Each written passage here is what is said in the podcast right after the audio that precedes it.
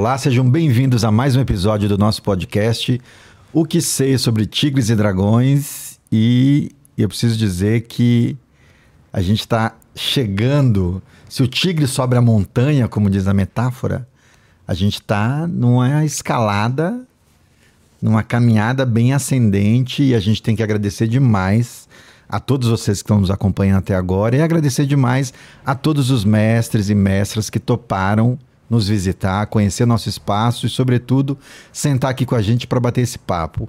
E hoje a gente está tendo a grata felicidade, a grande felicidade de receber um dos grandes ícones do Kung Fu aqui em São Paulo, sobretudo, mas certamente o trabalho do mestre Paulo, já deu a dica aqui, já deu, já falei o nome? já falou. Do Cifu Paulo deve estar presente em outros lugares desse nosso Brasil querido. Então, se for Paulo, mais uma vez, muito obrigado pela sua presença, é uma alegria recebê-lo aqui.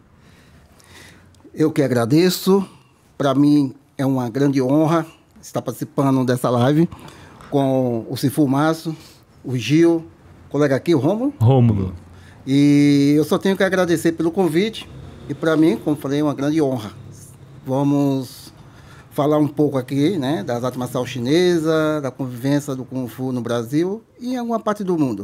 Muito obrigado. Muito bom, ah. for muito bom. Recadinhos do coração, Romulo? Que honra, que honra.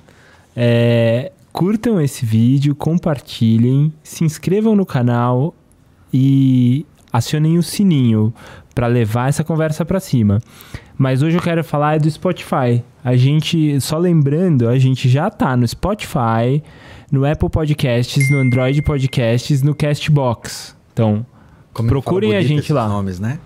Spotify. Não conheço quase nenhum.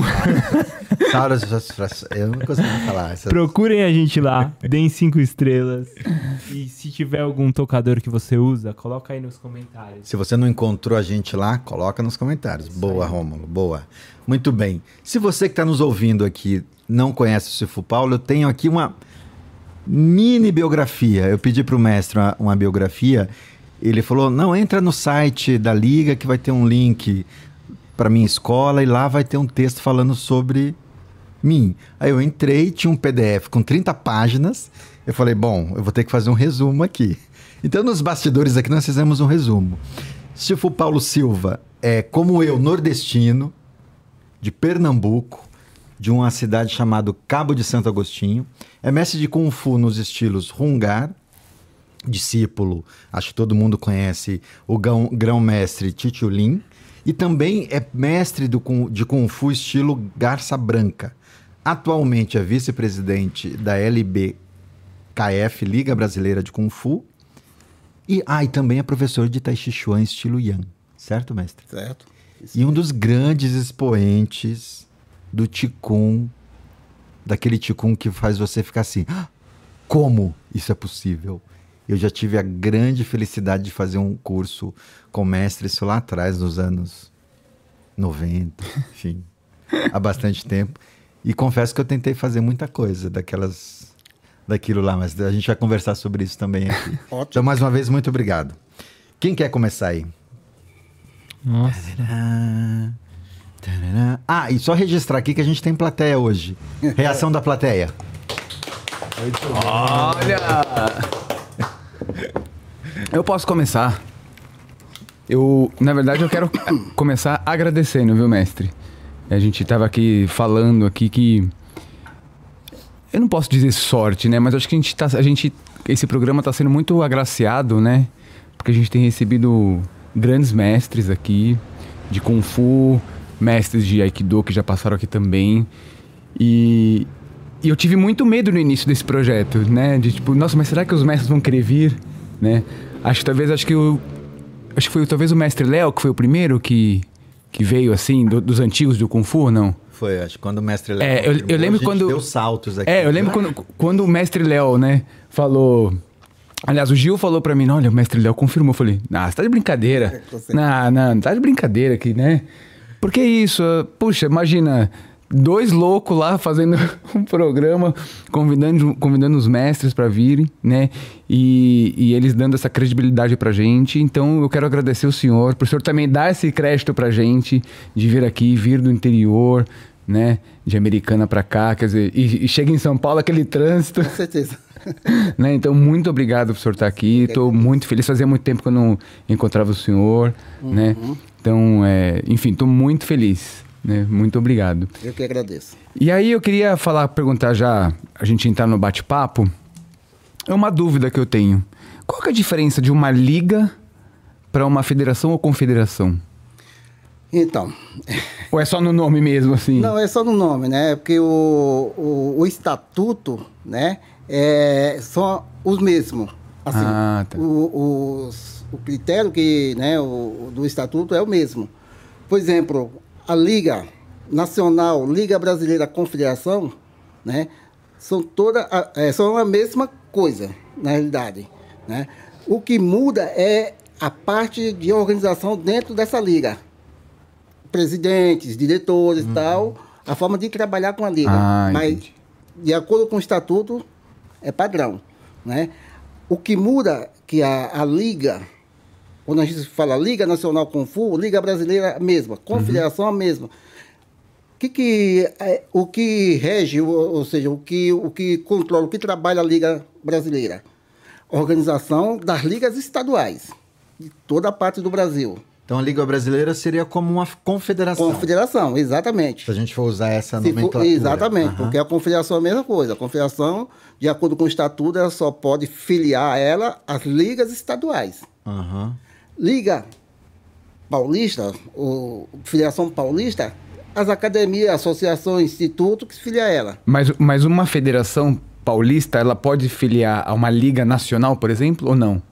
A federa- Sim, Uma pode, federação. Pode, pode, porque a gente tem dentro da Liga Brasileira federações estaduais filiadas à Liga Brasileira. tá, entendi. A gente tem a Federação do Rio de Janeiro, Federação Pernambucana. Ah, entendi. Também temos Liga Mineira, Liga tal, tal, todas, tanto a federação como Liga. Fazem parte da nacional. exato. Ah, entendi. Entendeu? Então, é essa a diferença.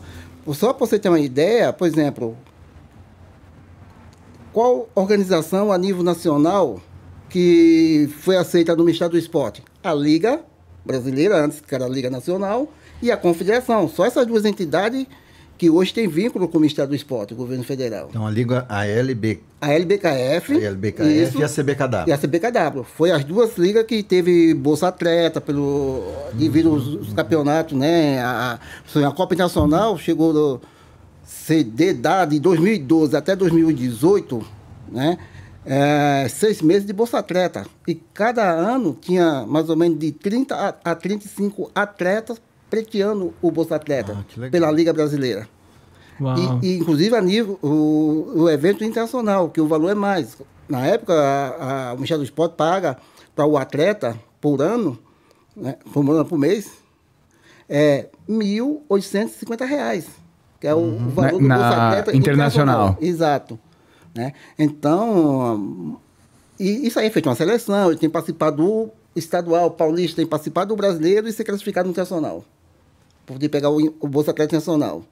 Como não tinha Bolsa Atleta Nacional, então só estava tendo nacional. Por isso que a Confederação de, de Buchu né, não, não, não colocava muito atleta para pleitear o Bolsa Atleta, porque eles tinham que participar de campeonato lá fora. E a, gente, participa- a gente, pela Copa Nacional, era conhecida Já era reconhecido reconhecida como, para poder como pleitear, campeonato né? mundial. Exatamente. Uhum. Por isso que a gente fundou a Liga Mundial, para poder Ma- dar mas- suporte à Liga Brasileira. Mas aí ah, tem que ter uma quantidade, é, não sei como é que fala, de, de países participantes. Mínima. de no mínimo países. seis. Ah, mínimo seis já é Mínimo seis. considerado um Exato. campeonato mundial, Exato, por exemplo. Mundial. A gente entra Ah. com Copa Internacional, mas é considerado pelo Ministério do Esporte como campeonato nacional. E, e já teve tempo aí da gente ter 12, 14, 15 países no nosso evento aqui no Brasil. Uau. Que legal, que legal. E Irã, vários países O de. senhor sabe que, acho que foi, eu não me lembro em qual campeonato internacional que o senhor tinha feito, talvez o primeiro ou o segundo, que foi quando eu fiquei sabendo que existia um país chamado Azerbaijão. Azerbaijão. Eu, nu- eu nunca tinha ouvido falar. Azerbaijão já participou do nosso evento três vezes, né? não? Azerbaijão, Armênia, Olha. Turquia, é, Irã, né? Já participou, já vem aqui competir nos campeonatos. Inclusive, a equipe do Irã, E, e esse ano vai ter um evento. esse ano tem, já são. Em novembro, a, né? Em novembro. É a 19 Copa. São 20 anos que a gente está fazendo esse evento Que, praticamente. que data vai ser, se for? Dia 25 e 26 de novembro. 25, 26 de no- de novembro, Isso, na em- cidade em lá Santa em... Bárbara do Oeste, Santa pertinho, Bárbara do Santa- pertinho de Americana. E nós vamos, né, Gil? Legal, vamos? Vamos. Vamos? Opa. Estamos afirmando, É, nós é vamos. uma afirmação? É. Ah, é? Ai, vamos? Seja bem-vindo. Vamos, É, vamos. Seja bem-vindo. É um grande evento, né? A gente dá o máximo para sair um evento de qualidade, bem organizado, né? Então, é um evento bem a nível internacional mesmo. Que legal. Se for muito bom. Se for, deixa eu perguntar uma coisa. é, Com que idade o senhor chegou aqui em São Paulo e como é que se deu a conexão com as lutas? Com as lutas. Como é que o senhor teve esse interesse? De onde veio esse interesse? E a partir de que idade? Então, Gil, uma boa pergunta. né? Isso é uma das, das curiosidades, das novidades realmente que tem que né, falar hoje aqui. Muita gente não sabe, mas e- esse ano faz 51 anos que eu pratico artes marciais. Uau. Caramba! Então, eu comecei a praticar karatê Shotokan em Recife, Pernambuco, em 1972. Ih, Márcio, eu não era nascido ainda. Em 1972 comecei o karatê. Você? Você já era nascido? Eu não. Também? Mil- Você? 1972. Eu não. Eu sou. Então, inclusive o mestre, continuei com ele lá, né? Está vivo até hoje. Foi Uau! quem- Foi, quem, Olha. foi quem levou o karatê e o judô para Recife. Pra Recife. Isso que é Cavamura. Kawamura. Japonês. Kawamura. japonês. Que É, legal. Não, o Nordeste e o Norte tem uma tradição forte De né, karatê, O né? Ele chegou lá nos anos pessoal da família Lioto, do Machida. Da família Ele chegou Lioto, lá nos anos 60 ah, e começou a ensinar lá mais ou menos em meada aí de 78. E em 72 eu comecei a treinar através de um amigo que falou que tinha uma academia. Eu não sabia nem o que que era karatê. Eu assistia muito filme de Kung Fu já, mas aquele, aquela série do David Carradine, Sim. coisa assim. E que idade o senhor tinha, mestre? Aí? 12 anos. 12 anos. Então a influência foi de alguma forma a televisão, os filmes. A televisão, o exato. Exato. E quando um colega meu falou que tinha essa academia, porque a cidade de Cabo de Santo Agostinho que você citou, é 30 minutos de ônibus, de carro 20 minutos para a capital, Recife. Tá? E um colega falando que tinha uma academia, que ele treinava, estava começando a treinar lá de karatê, a mesma coisa que a gente assistia no cinema, só que no cinema a gente assistia, mas era Kung Fu. E quando ele levou para eu conhecer lá o mestre, eu vi todo mundo com kimono em branco, eu não conhecia nem judô, essas coisas, não tinha nem noção. Falei, Mas é diferente do Mas é diferente. Esse Kung Fu tá diferente. e aí o- veio um- uma pessoa lá, não lembro bem, um rapaz, falou que era karatê e que tinha cinco, cinco, seis anos, quatro anos que esse mestre tinha chegado, fundado o karatê em Recife e em Boa Viagem, né, esse Kawamura. E aí ele estava ensinando, ensinava karatê e judô. E tinha uma, uma oficina no fundo da casa dele que ele fazia questão de levar a gente para conhecer a oficina eh, de costura, onde eles costuravam os kimonos. Olha. Nossa. Então ele tinha uma fábrica de kimono, ele mesmo dava aula, ele mesmo fazia os kimonos na época, tá, uma coisa assim.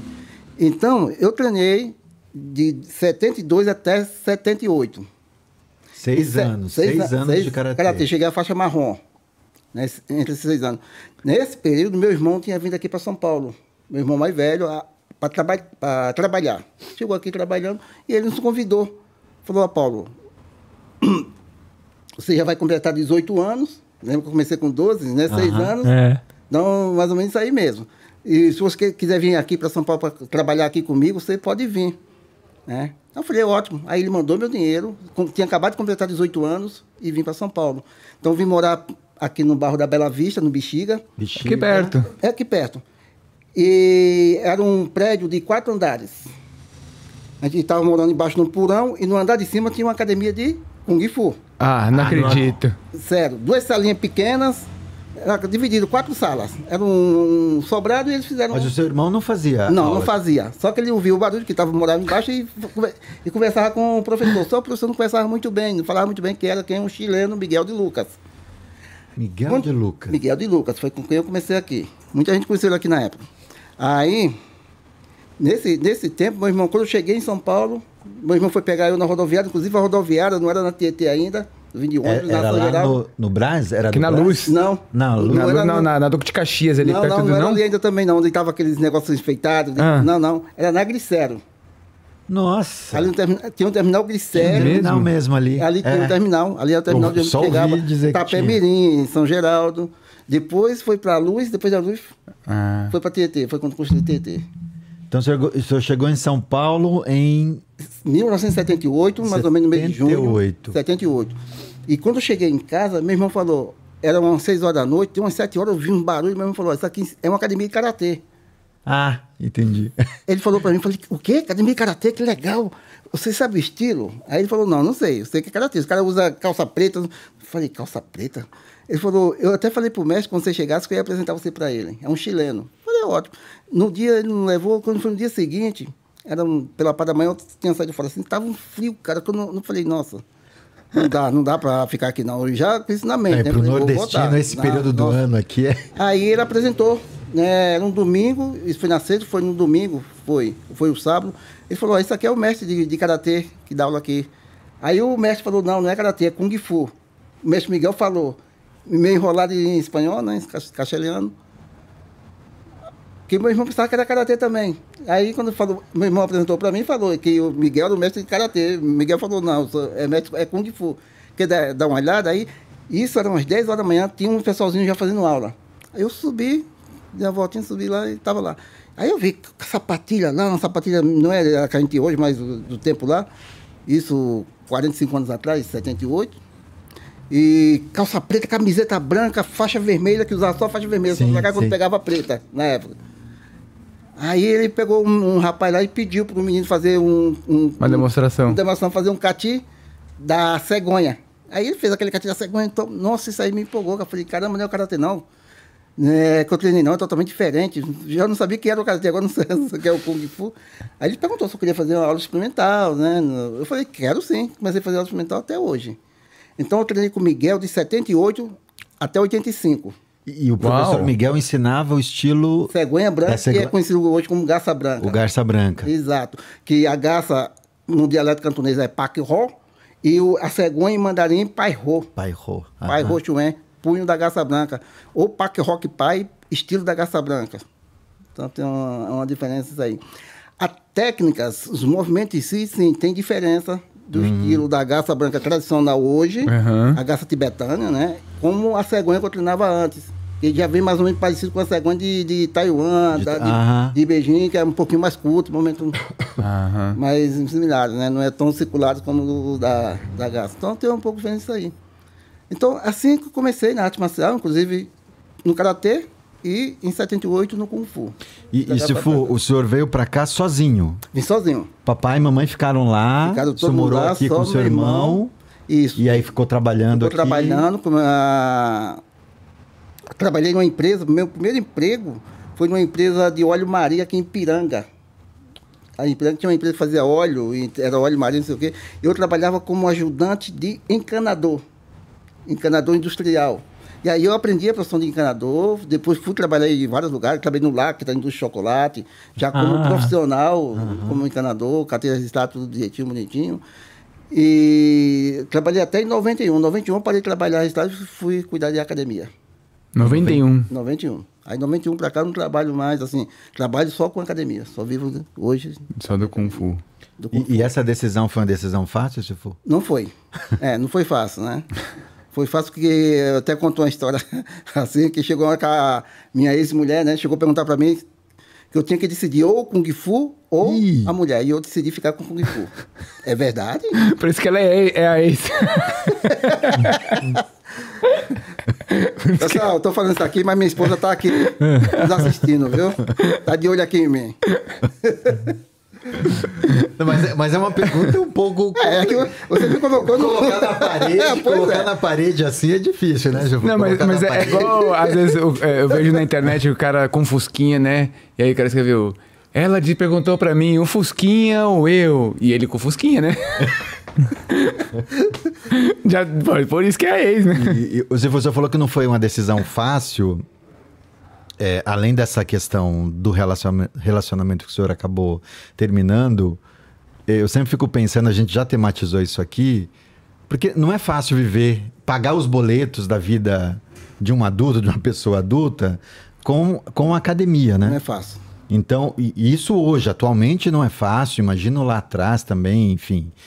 É, então, eu não sei se como foi a história do senhor, essa decisão de, de viver só de Kung Fu, quais foram os, os desafios, os problemas que eu teve que, Então, que enfrentar e resolver e seguir com o sonho de ter viver de academia. Então, ver da academia, como você falou, né? Não é fácil. Hoje, se você não tiver um, um pé de meia por fora, por trás disso aí, né? É, hoje eu vivo só de Kung Fu, mas eu sou, né, eu tenho, eu ministro muito curso fora do Brasil, né? Então eu viajo bastante. Né? Hoje eu tenho cinco escolas internacionais, filial minha, no Chile, Colômbia, é, Bolívia, Argentina. Então viajo uma ou duas vezes por ano. Dando seminários e... Dando seminário, é, exame, tudo. Então tudo isso entra um dinheiro e é que nem... Que Isso- faz isso minha ajuda, parte. Isso claro. ajuda a pagar o aluguel da minha academia hoje tudo e os alunos, né? E, então a gente vive, eu vivo hoje mais tranquilo nessa parte. Mas antes, muito complicado. Quando eu parei de trabalhar registrado em carteira de trabalho, de encanador industrial, eu fazia bico. Vamos falar assim, né? Muitos falam bico, né? Então, quer dizer, eu, é, muita gente é, chamava para fazer é, encanamento predial, porque sabia Ah. que trabalhava através de colar, então ficava uma semana ali fazendo parte de eletricidade, de encanamento, é, trocando válvula, e etc. Então também ganhava um pouquinho por fora disso aí, mas não diretamente em empresa Sim, sim. mais, né? Assim.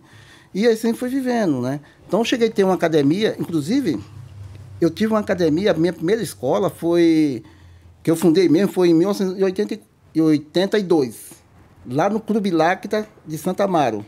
Eu dava aula para os funcionários que trabalhavam no Lacta. Uau. Assim que eu comecei. Era ali perto trabalhou, né? Vereador José Diniz, né? Exato, né? Ah. Ficava por trás ali, aquele prédio hoje Aham. derrubado, fizeram. Eu mas- lembro de passar lá e sentir o cheiro. Exatamente, ali é né? de chocolate, mais de 10 mil funcionários trabalhavam ali, e ali eu comecei a trabalhar 10 três mil? anos, Nossa. muito, muito grande. Que era da, daquele do Ademar de Barros, que Uhum. era o, o dono O- dessa, dessa, dessa fábrica, né? Ali tinha um clube, né, do Lacta mesmo, onde tinha as festas e tal, e tinha um salão onde eu dava aula para os funcionários.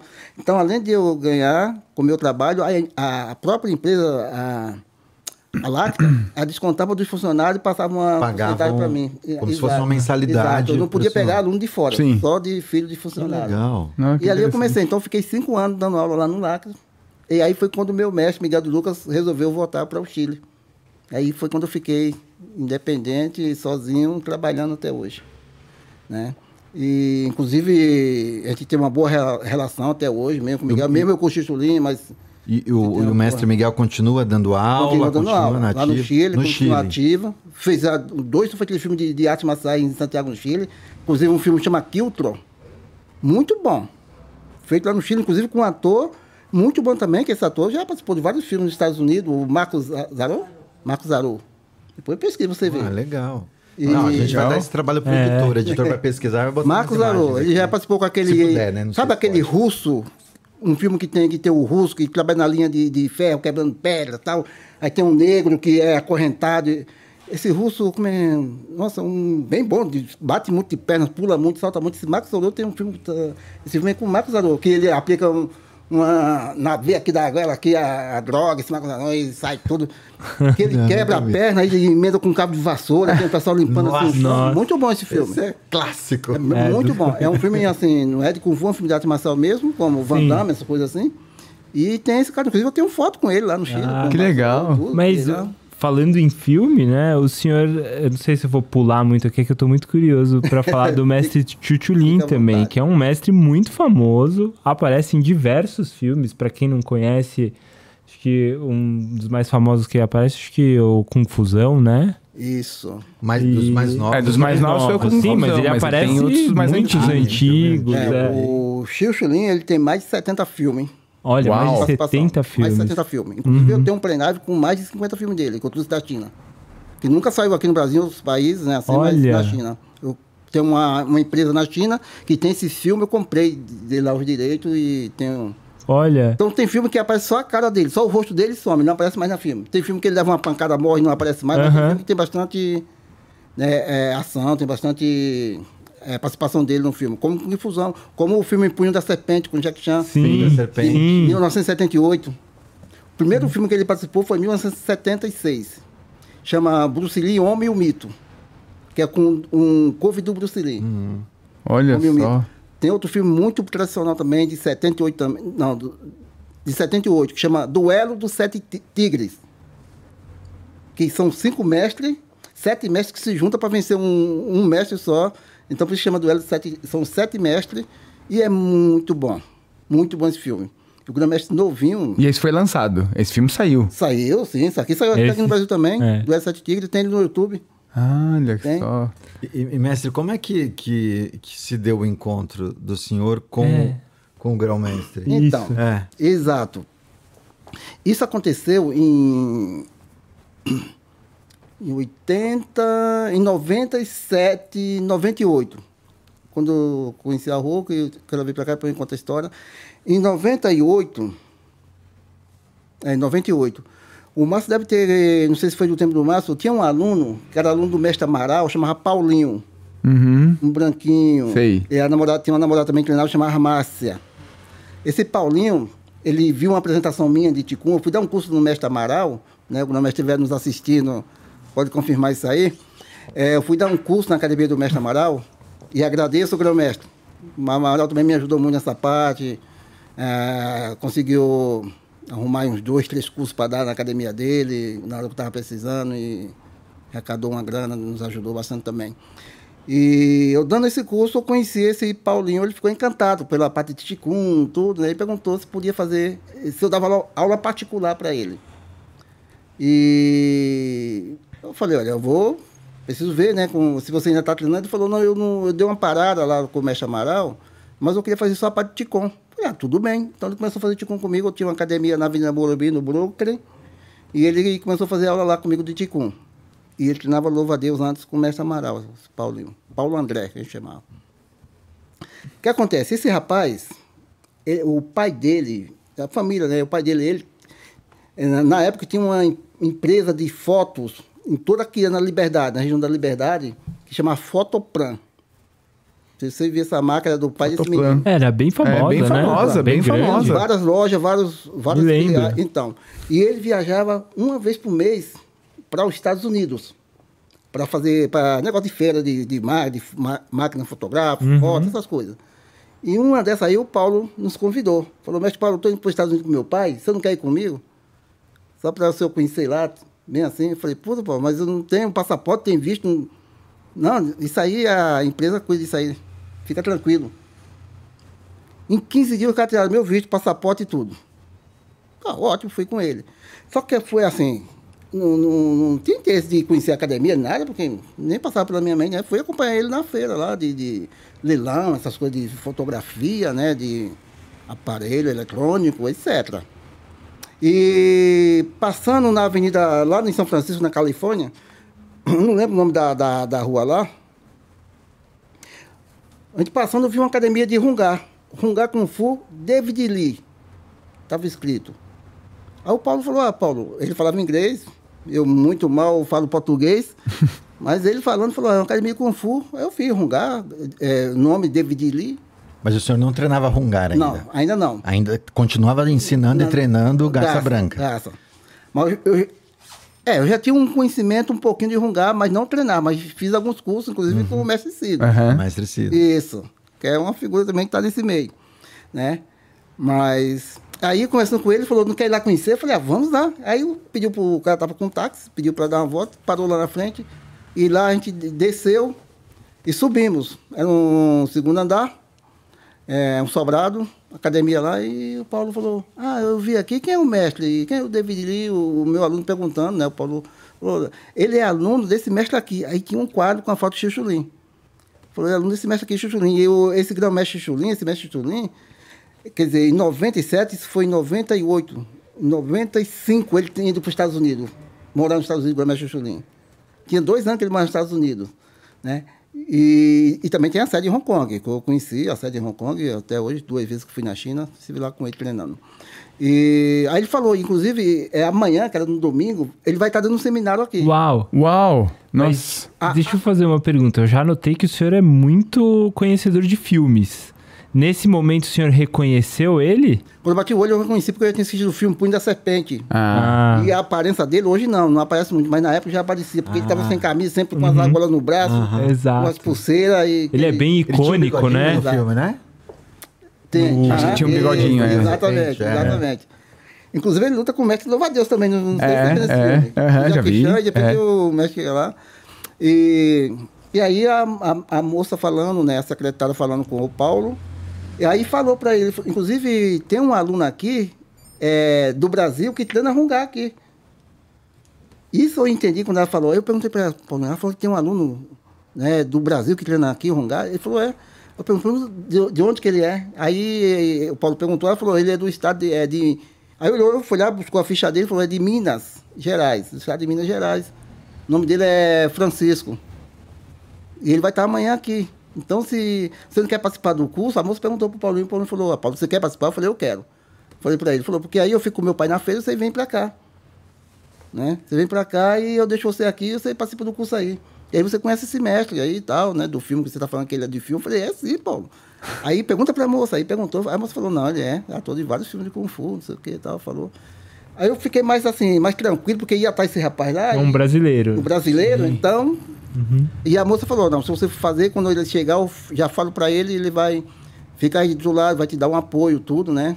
Então vai traduzir para você e vai apresentar você pro mestre. Falei, ótimo. Aí ele fez a minha inscrição, pagou não sei quanto que foi o curso, até hoje, ele não falou para mim, o Paulo André. sei que ele... E aí, 8 horas da manhã, isso no domingo, ele trouxe, deixou, deixou eu lá nessa escola do David Lee. Eu tenho uma foto com o David Lee. Posso mandar para vocês depois. Muita Opa, acha- a gente- É, é que tem muita foto que eu não publiquei ainda, mas eu tenho milhares de fotos. Inclusive que esse ator, do, do, é o Max Zarou do Chile, né? Pode mandar que a gente vai adorar colocar Vou- aqui pro, pro né, público ver. É, conforme eu vou falando, aí É, depois você vai to- aparecendo, é. E, e aí eu passei, eh, fiquei né, lá aguardando, nisso aí o rapaz chegou. Aí chegou, ele já estava sabendo que a menina ligou para ele e falou, tem um brasileiro aqui, ó, acabou de chegar, vai fazer o seminário, você dá um apoio para ele. Quando eu cheguei, que ele já me viu, ele falou, é isso aí. Aí já veio me cumprimentar, veio me cumprimentar, falou, você que é o Paulo? Eu falei, sim. Falou, então, eu sou o Francisco, sou do estado de Minas Gerais, estou aqui há seis anos aqui nos Estados Unidos, treino aqui dois anos. Né? E eu também não conheço o mestre, né? O grão-mestre que vai vir aqui dar, eu conheço só o meu mestre, que é o David Lee e tal. E aí o grão-mestre Chunin chegou, já dando risada, todo alegre. Falei, caramba, é ele mesmo? né? Porque na foto a gente vê ele lutando mais sério, mas, nossa, ele é o tempo todo da mesma forma até hoje. O negócio dele é foto, foto, foto, vídeo, e onde se abraça você, tira foto, foto. Quando ele chegou, cumprimentou todo mundo, ele foi me cumprimentar e ficou me olhando. Aí o rapaz já chegou, falou em inglês com ele, que era um, um, um professor do Brasil, tudo. E apresentou, eu participei do seminário, e aí eu fiz uma proposta para ele. Falei, você, não, você tem representante do Brasil? Ele falou, não, não. Ah, no, no- no dia do seminário, o senhor já. Sim. Você já tinha feito o seminário? Tinha acabado o seminário, ele Nossa, estava então- assinando o certificado, eu tenho o certificado. Durante o, Mas quando foi o clique Nossa, que durante deu? o seminário, o Não senhor sei. ficou ali. O senhor Exato. sentiu que... Olha, o que acontece? Conforme tendo seminário, ele ia passando as aplicações, tudo, né? É isso, é isso que eu- acho que é isso, é isso que é o Rongar tal. Né? Então, vê assim na mente. Cara, tudo é uma questão de energia. Né? Entrou aquele, aquela energia assim, veio na minha mente, na minha cabeça, perguntei para ele. Aí eu perguntei pro, pro rapaz lá, falou, pergunta para ele se ele tem representante de Rungar no Brasil. Ele falou, o rapaz perguntou, ele falou, não. Eu falei, você não quer que eu represente você? Eu tenho no Fu, já levei algumas revistas que eu tinha comigo, né, da Combate Sport, aqui, aí, que em várias revistas aqui e tudo, né? Na época já tinha muita revista comigo. Eu tenho um- mais de 10 exemplares de revista, quatro capas de revista aqui no Brasil. Né? E aí eu apresentei para ele, falando com ele assim, ele falou que sim, não é difícil não para representar ele, só que eu tinha que trazer ele no Brasil para poder lhe dar certificação assim, para que todo veja, né? Não só assim de, de, de falar, não sei o que, tudo. E falou para mim, é uma coisa que eu vou falar para vocês que vai surpreender muita gente aqui. Ele falou, eu tenho um irmão que mora no Brasil. Vocês sabiam? Ah, o. o- Chuchulim? É, não, eu já, eu já ouvi. Quem foi que me falou? Alguém, falar? con- alguém contou essa história que o mestre Chuchulin tinha um irmão. Não sabia? Que, acho que na região de Campinas. Exatamente. Chuchulim, o primeiro mestre de Kung Fu chegou aqui no Brasil foi o irmão Chuchulim. Sabe quando? É. 1954. Nossa. Antes Shankowai, antes Lopes Chupinlock, antes Mestre Wang, Nossa. Tachi. Só que ele não ensinou, não chegou a abrir academia.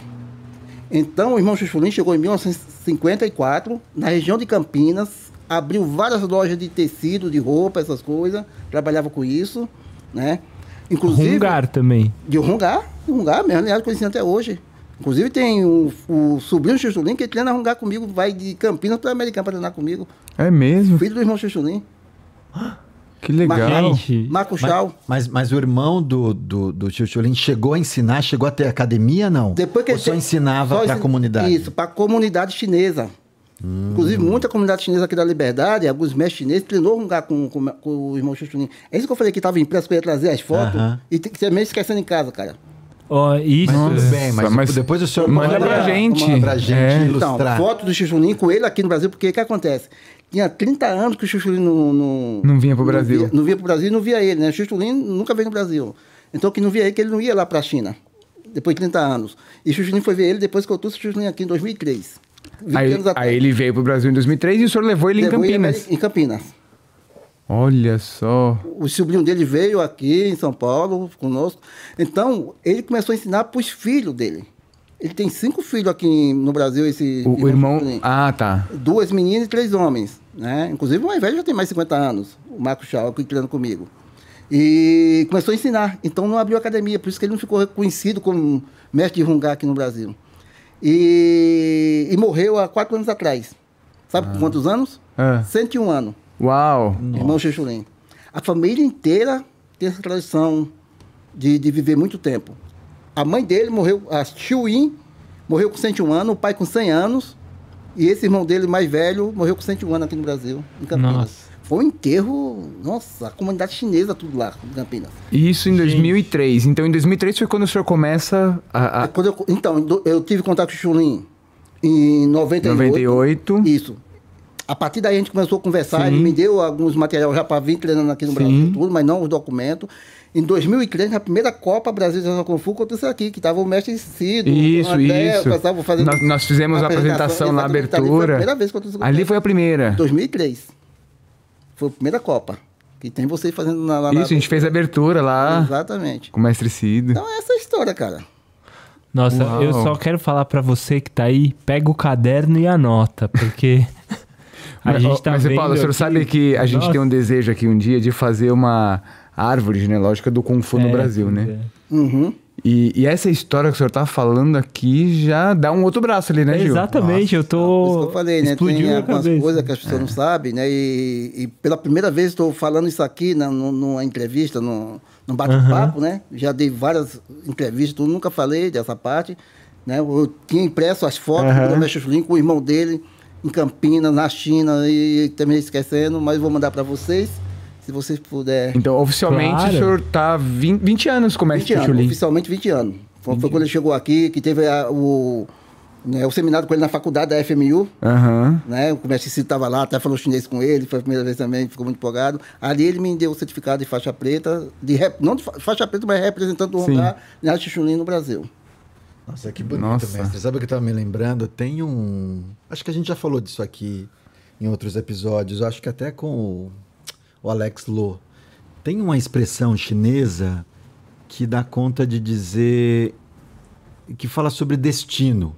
Yanfan. Yanfan, eu acho que é essa a pronúncia.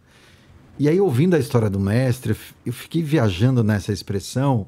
É algo do tipo, é um conceito budista que fala que tudo que acontece na nossa vida aqui na Terra tá meio que Sim, predestinado, como se forças maiores aí tivessem cuidado disso Exato. tudo É e tu tivesse falei- tecido aí os é, fiozinhos. tem aquele pra- karma, né? Que, Exatamente. E aí o senhor contando que chega em São Paulo, vai morar com o irmão, em cima tem uma academia de Kung Fu. Pois é. exato, Aí uma- um colega que o senhor dá aula particular bem assim mesmo. convida e paga para o senhor para ir para os Estados Unidos. Aí lá o senhor encontra o grão-mestre, vira Grão-mestre. discípulo do grão-mestre, Exatamente. que aí depois descobre. E, e aí quando o senhor narra que quando o grão-mestre te encontrou, ele ficou meio que olhando para o senhor, eu fiquei viajando assim, o que, que será que ele. O que, que será que ele, Ele pensou? pensou, né? O É. que, que será que ele viu? Será que ele viu a possibilidade de ele encontrar, reencontrar o irmão Exatamente. dele? Uma vez que ele. Exato. Uma Então, vez que ele soube que o senhor era do Brasil, falou: opa, Isso quando, Gil, quando eu estava voltando no avião, foi que veio na minha mente, falei, cara, será que ele me aceitou? Porque ele tem uma família no Brasil. E a oportunidade dele vir ao Brasil e com os seus irmãos, isso passou. Eu vim pensando nisso aí também, porque, pô, negro.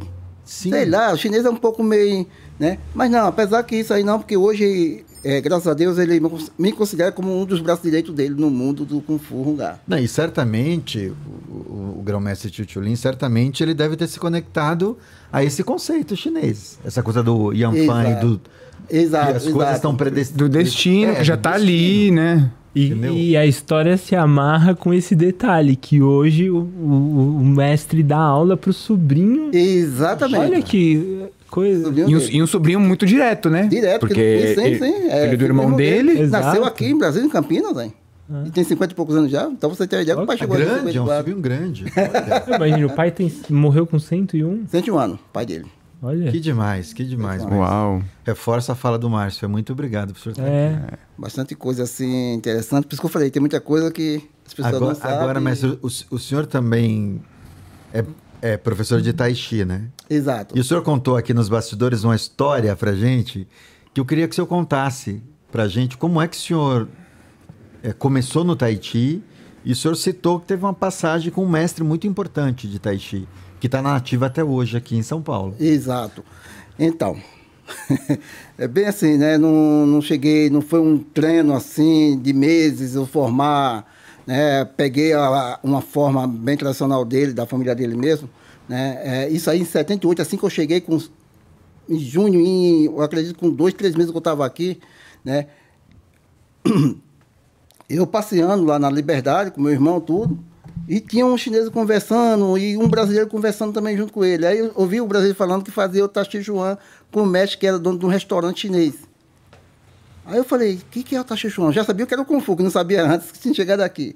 Aí eu fui, aí eu falei, eu parei junto com meu irmão, que meu irmão estava saindo comigo para mostrar São Paulo, para eu conhecer São Paulo, vinha para o cinema que tinha aqui na, na Avenida São João, Avenida São João, cinema Saci, Piranga. pirâmides, esse monte, de- né? E isso, você vê, o quê? 78, 25, anos- 45 anos atrás. 45. né? Aí ele falando, não, é aqui, ó, dali mostrou assim mais ou menos, ele tem um restaurante aqui, tá montando outro restaurante em Moema, assim, que é o mestre Wang, do Tachichuan. Falei, caramba. E eu- o, o rapaz falou, quer conhecer? Eu tô indo pra lá. Eu falei, vamos lá. Ele foi, me apresentou. No fundo do restaurante tem uns- uma sala um pouquinho maior que isso aqui, e ali ele dá valor para algumas pessoas, né? Aí ele pediu, vamos fazer uma aula aqui comigo, vamos fazer uma aula experimental. Vamos- Hoje a gente falou aula experimental, né? Aham. Ele pediu fazer uma aula sem compromisso. E aí eu comecei a fazer. Aí ele come- começou a falar que era, assim, falando muito enrolado mesmo, muito enrolado, não dá para entender quase nada. E aí eu conheci quem era o mestre. Eu falei, então, é o mestre Wang. E sabe, na época, quem treinou com esse cara também? Uma professora de Tachichuan aqui do Brasil, a Velze. Velze, Velze. Professora Velze. É Velze, não é isso mesmo? Velze. É. Aham. Você sabe, sabia que ela treinou com Sim, o mestre sim. Wang. Aham. E ela foi discípula dela, dele. Olha há muitos só. anos. E aí eu fiz mais ou menos um mês de aula de Tachichon com ele lá. E, e depois ele falou, não, agora tá bom. Agora tá bom, agora só dou aula mais para os, os- os- os avançados, ele falou. É só para você conhecer. Falou bem assim comigo. E aí eu parei por causa disso aí. E Falou, não, não vou dar, é para iniciante, não, é só para avançado. É só para você conhecer o Tachichuan. E aí, depois, conversando com o pai de- do Tomachan, quando eu levei o grão mestre Chulin lá para conhecer a academia dele em Pinheiros e tal, aí o, o Sean Kowai estava falando do mestre Wang, tipo coisa assim, tudo. Falei, caramba, então é esse que... Então, e, na época ele falando que ele chegou aqui em 59, o mestre Wang. Em 60 chegou o Sean Kowai, em 61 Lopes Chupinlock, do Ferro Pai. Em 71, mestre Liu Vinquet. Em 79, Lin Ronqui. E Ronqui. E assim vem essa história, né? E eu também já estava nesse meio aí, né? É, outra, eu posso continuar? Claro, nossa, estamos aprendendo. Eu só queria incluir aí que antes desses mestres todos, o irmão do Titiolin já estava aqui, Já né? estava aqui, né? Já estava aqui. Sabe por que eu não cito muito, Gil? Assim, não falo muito sobre o irmão Chuchulim? Porque ele não chegou a abrir academia. Sim, então, eu falo sim. isso aí, tem pessoa que ignora. Que às vezes não Não, valida, mas, mas né? é uma- mas eu acho que é a história, É né? história, porque pelo menos Exato. tem É documento. história. Tem documento, tem fotos. Inclusive, o, o, o, né, o, o, o mestre que chegou aqui, que eu citei o nome da agora, não vou falar muito assim nome, né? Quando veio aqui para o Brasil, o irmão Chichulin que foi dar apoio para ele, foi pegar ele no Porto, em Santos, trazer ele aqui para São Paulo, quando chegou aqui, nos anos 60. E já, já tinha essa comunidade chinesa e... Tinha essa coisa de Exato, ajudar. De ajudar. É, é. Então, E, e certamente deve ter tido outros chineses que chegaram que talvez também sabiam Kung Fu, né? Exatamente. Inclusive, os mestres Consido treinou com ele. Sim. É, eu me lembrei disso agora, porque as histórias que a gente sabe do mestre Cido. é isso, né? Exatamente, que com restaurante, mas ele sabia Kung Fu e, e ensinava Kung Fu. Né? O Cid treinou uns 4, 5 estilos Kung Fu, Louvadeiro, Dragão, Uhum. é, Rungar. É como se o Kung Fu tivesse aí se aproximando do Brasil antes de definitivamente, né? Uma pessoa que eu admiro muito aqui no Brasil, dentro da arte marcial chinesa, um brasileiro, né? Se a gente for contar qual o primeiro brasileiro começou a treinar Kung Fu e começou a ensinar Kung Fu, brasileiro, né? Aluno de chineses, né? Assim, na pesquisa que eu fiz e da forma que, que foi conversado, o currículo tem essa pessoa, é o, Ma, o mestre Marcos Honor. Porque o Zonô, ele é filho adotivo do mestre Lopes. Sim, sim. Lopes Pinlock, né? Então, quando o Lopes casou com a mãe dele, ele era pequeno. Tem a revista da Liga, a, gente tem, a Liga tinha uma revista, né? Então, ele fez um trabalho, é, a gente publicou uma matéria sobre o Marcos Zonô, inclusive saiu na capa da, da revista também, e conta, desde pequenininho, foto dele pequeno, com 12 anos, com o mestre dele e tudo. Tal. Aí ele começou a treinar, é claro, né? Então, até aí antes não estava o Marco Natália, que muito traduz como Marco Natália o primeiro tal, né? O Marco Natália, sim, é um grande divulgador de livro, de revista, um estudioso, né? pesquisador, um grande mestre também, treinou com vários mestres chineses também.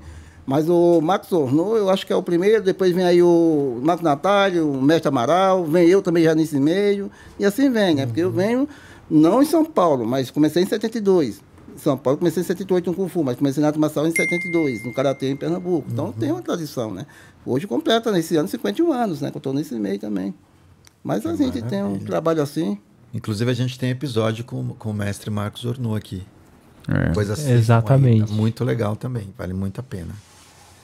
Uau, o mestre, e só retomando essa coisa do Tai Chi que o senhor falou, depois dessa experiência com o mestre Wong, quando é que o senhor reencontra o Tai Chi? Então, eu. com quem? Aí Como eu é que... treinei, né? Fiquei muito tempo, acho que uns 15 anos sem treinar, tá, sem ensinar. E aí eu conheci o. Nossa Senhora. Até ele faleceu, ó, há pouco tempo atrás com o Covid. Um mestre brasileiro, tá Ah, o mestre Rock? O Rock, Henrique Severino. Isso. Rock Henrique Severino. Tava confundindo. com- Exatamente. Eu treinei com esse Foram cara. tantos nomes, né, mestre? É, não é muito nome. é. Então, eu treinei com ele quatro anos, tá Hum. dele, Ah. do sistema dele. Tem um certificado, tem tudo. Né? Aí depois eu parei, também comecei a ensinar, e agora depois eu cheguei a Mas americana o e senhor comecei a treinou com ele, então, o sistema, o Yang antigo. O antigo, o Yang antigo. Ah, que, era Que é o mesmo que você ensinava. que eu ensinava. Que você Ah, treinava tá. com. É o antigo. Por isso que muita gente acha alguma coisa diferente ali, mas não entende que era um Yang. Sim, sim. né? Não é uma coisa mais uma moderna. variação do, É uma do varia- mestre Ma. Exatamente. Isso, mesmo, Gil, uma variação do mestre Mar. Isso mesmo. Que então legal. foi isso. Eu treinei com o Severino Rock. E o que o senhor ensina hoje é esse? É esse aí, eu não mudei nada, Ah. o tradicional mesmo. Então a gente tem uma forma de 8, tem aquela de 10 para gonfar e tal, mas bem um pouco E modificada. faz a longa, de 108. De 108, isso mesmo. Porque 108. esse então. Aqui não mudou muito, é a de 24. A forma é, tradicional Ah, de sim. 24. a- a essa contemporânea. Contemporânea. Essa- sim, sim. Né? Mas a de 32, a de 108, tem Uhum. bem. É o mesmo, 108. isso que o mestre Paulo tá falando, só pra eu me situar. É, É, o mesmo que o mestre Wagner ensina. A de 108, sim. Ah, tá. Ah, eu não sei. eu- É, o mestre, o Wagner mestre foi, Wagner não ensina as- foi professor do. Gil de Ah, tá. Então, então a de Que ele, ele é 108 sensei de Aikido. Ah, certo, isso. Aham. Ah, ele estava fazendo. os- legal. o- Isso. Ele estava falando. Exatamente. Né? Aí agora em americano eu vi que tinha. Eu vi um pessoal mais interessado nessa parte mais interna, mas como eu já trabalhava com Ticum há muito tempo, né? Ticum, é, eu tenho um- uma honra, um prazer de falar que, que eu conheço bem.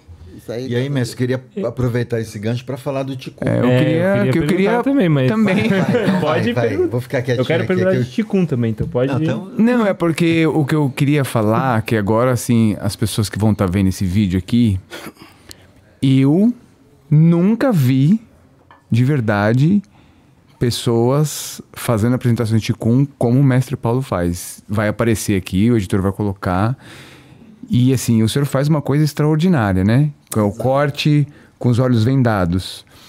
E até onde... É, e, é, o, é, é, e é É. o corte, né? Que e bota a... O que eu ia falar era isso. Quando a gente fala de corte, é uma arma afiada, Afiada, né? Só para as pessoas entenderem que tem um corte com aqui no abdômen, tem um, a pessoa fica com o pepino aqui, né? E eu já vi, enfim, al- algumas várias vezes o senhor fazendo. Inclusive, É imp- o Sérgio de Paula passou. Isso. É impressionante aquilo que o senhor faz. É uma técnica específica esse ticum? Tem um nome? Porque eu sei que acho que o senhor, eu já ouvi, eu acho que o próprio mestre Amaral falar que acho que o senhor percebe a temperatura da pessoa, Sim, sim. né? Porque, Márcio, exatamente. É, tem todo um trabalho de canali- canalização de energia, né, do Ti, mas é algo bem específico. É como se fosse um dom pessoal já da minha Era isso parte. que eu ia falar. É porque eu acho que ali tem um dom. Exato, exato. Né? Porque mesmo assim, dando os cursos, já tentei passar para alguns alunos, para algumas pessoas, mas não pega 100% do que eu faço.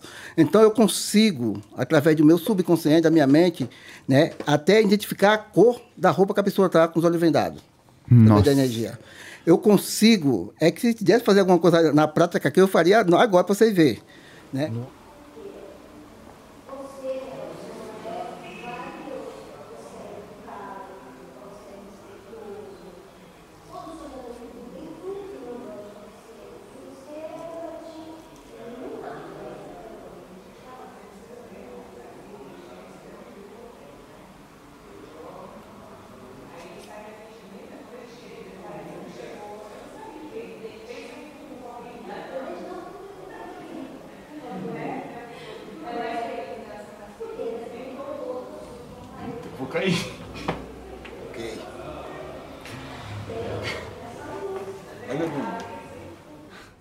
acho, acho que assim, só pra, pra gente contextualizar, as pessoas não vão, n- pelo, pelo vídeo, sentir, entender o que eu senti, mas assim, enquanto o senhor tava, acredito que manipulando a energia, Exato. eu tava sentindo uma espécie de um, de um vendaval me envolvendo, né? Mas mesmo assim eu tava um pouco confuso. Confuso se, bom, será que é algo sou eu que tô provocando? Ou energia. né? Ou é uma energia. Então eu comecei a sentir uma espécie de algo me envolvendo. Mas quando minhas pernas aí começaram a tremer, eu falei, não. Não tem porque agora tá tremendo minhas pernas. Exato. Essa Né? que dá mesmo. Isso. E aí foi quando eu, eu senti, falei, ixi, vou cair. E aí eu senti como se algo, aquele vendaval, minhas pernas também me empurrassem na parede. Mas não é um, um empurrão propriamente Não, dito. Não é um soco. Não é um né? É uma coisa, um desequilíbrio. Desequilíbrio. É um desequilíbrio, né? Então, e vou falar que senti uma coisa bem Mas é uma coisa que você não. Não, eu não consegui controlar. Isso. Eu não consegui controlar, porque inclusive quando eu, eu comecei a sentir essa espécie desse vendaval, eu falei, eu acho que pode ser eu que estou imaginando alguma coisa. Então eu falei, não, eu vou relaxar mais aqui, eu vou ficar mais numa base, né? Não para me segurar, mas aí foi quando minhas pernas começaram a tremer. Mas eu vi uma hora que você. E aí eu fiz isso sim, falei, opa, alguma coisa aconteceu. É, que você ia cair pra trás. e Isso, eu fiz assim, é, eu fiz assim, meu pé levantou realmente, então foi uma sensação diferente. Bem diferente. É, mas é, é bem interessante. Você, você conhece né, o trabalho da energia, É. né, chama de energia vital. Sim, energia sim, sim. né? E realmente faz coisa que as pessoas só vêm para acreditar. É, não, e assim, e como eu disse, né, a- mente humana, Exato. ela é uma infinita. muito, muito aguçada, muito forte, muito grande de, de, de trabalhar com essa energia, com essas técnicas. É. Ó, tanto que agora, minha mão ficou um pouco gelada agora aqui. Exato. Mas ela ficou assim, Então, porque ela descarrega, né? ficou pegando fogo assim. Né? Bom, obrigado. Imagina, a gente que agradece. Cadê o Gil? Fugiu? Por favor. Então, alguma coisa é importante falar, mas fazer na prática que a pessoa veja né, como, como funciona, não só na teoria. Né? E nessa parte eu tenho esse conhecimento. Por exemplo, quando ele falou assim, questão de visualização com os olhos vendados, eu, se- eu chego né, é, enxergar no olho da mente, vamos falar assim, né, a aura da pessoa. O que é a aura? É uma, uma sombra da energia do tipo. Aham. Vamos falar assim, né? Uma linguagem mais, mais fácil de, de pronunciar. A, a sombra, né? o negativo da energia da pessoa. Tem pessoa que a, a aura dela chega a sair de até um palmo de- de- do corpo dela. Eu posso fazer um teste aqui também, identificar, por exemplo, de que lado está mais positivo, mais negativo, né? Sua aura, onde você está funcionando mais, do lado direito, do lado esquerdo, na cabeça, embaixo. Dá para sentir isso aí, dá para saber. Hoje tem aparelho que identifica isso. Aham. Inclusive, no Canadá foi construído um aparelho, esqueci o nome, que através daquele aparelhinho lá, daquela varetinha que vai passando, o aparelho vai... é, Acusando- acusando onde a sua aura está mais forte, onde está mais... Ou, ou não. Hã? Aura Meter é o nome do aparelho. Exato. Essa nossa Ah, plateia. Recebemos a a, a plateia cantou a bola. Então, hoje tem. E você, o, o, o- o- no físico, dá para identificar. Então, eu identifico a- até a aura da pessoa, mesmo com os olhos vendados. Você vê que a pessoa, ah, mas tem truque, a faixa tá furadinha, ele vê, não sei o quê. Eu não vejo, porque se você vem atrás de, da, por, por trás da minha coisa, colocar a mão na minha cabeça, eu vou sentir. Não eu, eu já vi as pessoas, eu já vi aluno, acho que deve ser aluno do senhor, preparando o senhor. Exato. Fechando, põe uma fitinha, Não, depois põe uma põe assim, outra, depois né? põe uma assim, isso, outra. Dar pra aqui, aqui, não tem... Põe, sabe, pra não ter Exato, caô, né? exato. Então, essa questão de eh, transmissão eh, e emissão de energia, né? eh, de sentir através da palma da mão, porque muita gente não sabe, né? Mesmo que trabalha Ticum, trabalha Taxi, mas ou talvez sabe, ou não. Se surgiu, tem esse conhecimento. Aqui tem quatro pontos de entrada de energia. Sabia? Não, t- quer dizer, Eu, Quatro eu não sabia. Assim, deve ter alguma, algumas partes mais, mas assim, né, é, cientificamente, é, falando, são quatro pontos. Nuca, o templo, é, Aham. templo, e o centro da cabeça. Isso entra energia. A gente tem dois pontos, alguns falam que tem na sola do pé. Alguns tem dois pontos de saída de energia. Toda a palma da sua mão, você emite, emite toda a sua energia da palma da mão, como uma antena. Você tenta localizar, você joga energia, né? Pronto, tá. E o outro. Eu não viu, ainda bem. Nada não. O outro é isso aqui, ó, o olho da mente. Aham. Quinto sentido, sexto sentido. Aqui a gente consegue é, visualizar, sentir, emitir, é, soltar, né, projetar essa energia. A gente tem um ponto de energia que a energia no seu corpo. Lógico que você automaticamente está distribuindo para todo o seu corpo, mas tem um ponto que você, aí todo mundo conhece que é o Tantien, o Tantien, dois pontos abaixo do umbigo. Esse é o ponto de energia. Através daqui você consegue, quando tem um conhecimento, puxar energia para a palma das mãos, Direcionar direcionar, isso. Para o lugar que você quer, é só saber trabalhar essa energia. Através de, da respiração, através de pensamento, né? Não é só respirar também e fazer. Sim. É por isso que você tem que Tem, trabalhar tem uma intenção. Intenção. É, né, o E- pensamento como uma intenção. Exatamente, é onde vai direcionar, Uhum. onde você quer essa energia. Né? Então eu trabalho muito isso aí há muito tempo. E eu comecei essa parte de, de energia, que inclusive foi, eu aprendi com o Miguel de Luca, com esse chileno. Uhum. né? Na academia dele, aqui na, na Bela Vista, quando ele tinha academia, ele tinha uma sala de meditação. E nessa sala tinha uma pirâmide. Ah, olha só. Uma pirâmide de dois metros quadrados. A pirâmide assim, dois metros. E sempre ele colocava alguns alunos ali embaixo. Eu lembro que uma vez ele colocou uma almofada e colocou eu lá, na posição de lótus. É, em posição de meditação, de oração. Embaixo dessa pirâmide começou a falar umas coisas na minha, na minha- na- no meu ouvido. E eu fiquei durante duas horas ali. E eu lembro que eu acho que eu dormi sentado ali embaixo da pirâmide. Chegou uma hora que eu só ouvia chamando, falando alguma coisa, mas não entendi. Parece que eu estava em outro mundo, outra dimensão. E aí ele me deu um tapa no rosto, me assustei. Aí ele falou, você tem um, um dom legal, você, você pega muito bem esse, ener- é, esse controle de energia, viu? Na próxima aula eu vou fazer um trabalho com você. Eu falei, tudo bem? Você ficou com medo? Eu falei, não, pra mim eu estava dormindo. Eu falei pra ele, né? Ele falou, sabe quantas horas você ficou aqui? Duas horas e dez minutos. E eu pensei que tinha ficado uns 15 minutos, 20 minutos. Depois de uns 15 dias, ele me colocou de novo lá. Falou, agora eu vou colocar você e vou amarrar uma faixa nos teus olhos. Vai chegar uma hora que você vai sentir, pode sentir algo diferente, uma caloria no seu rosto, na sua cabeça, na sua nuca. Se você perceber na sua mente que você está sentindo essa diferença do ar, do ambiente, como caloria, ou arrepio no, no seu corpo e tal, você tenta mostrar que você está percebendo. Se tiver na cabeça, tenta pegar a minha mão, ou a mão da pessoa que tiver, ou alguma coisa, mesmo que você não tenha. Você não pode ficar em dúvida. Se você ficar em dúvida, você não consegue. E aí eu fiquei. Você não acredita se fumasse. Eu acho que não passou para mim. Foi uns 30 minutos, a minha orelha começou a queimar aqui. Queimando. Depois tirava e dava uma esfriada. Vinha para outro lado. E, eu- e para mim, eu também já estava dormindo ali, mas eu estava concentrado que eu senti. Aí quando bati a mão aqui, eu peguei a mão dele. Pegou. Ele estava com a mão, ele falou mais ou menos um palmo assim distante do meu, eu peguei. E aí que começou essa parte de eu ter esse contato.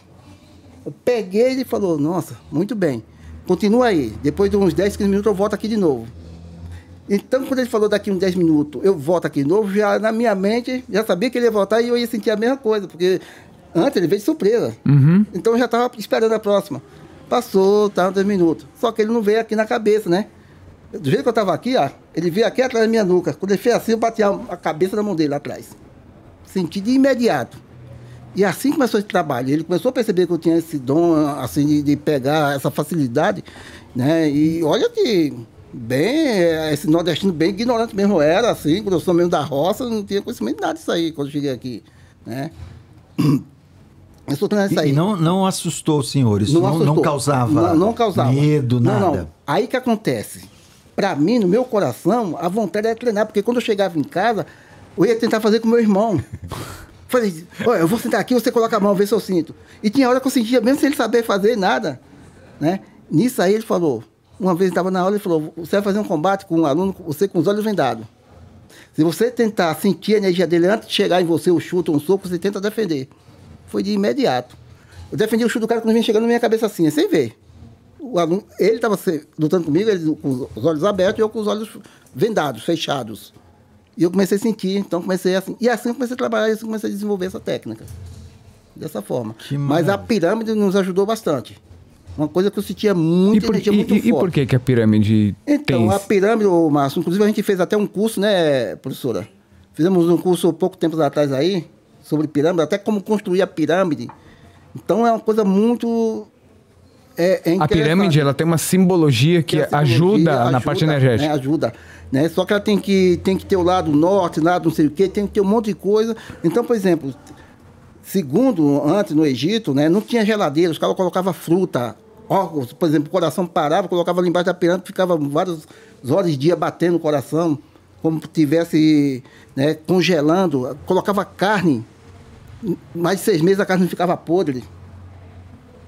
Então tem uma coisa assim, então a energia, ela tem essa, é, é, a pirâmide tem essa questão de energia muito forte que direciona É da quase forma como, que você como se fosse um condutor, né? Um condutor. Ela ajuda a exato, energia exato. e Exato. nesse espaço dela, que ela conserva Então, energia, né? Exatamente. Então você vê isso há 45 anos atrás, eu não tinha noção do que que era pirâmide. Eu lembro hoje que eu sentia uma energia muito forte na minha cabeça, arrepio, tinha uma facilidade de sentir algo, uma coisa que eu nunca tinha praticado na minha vida.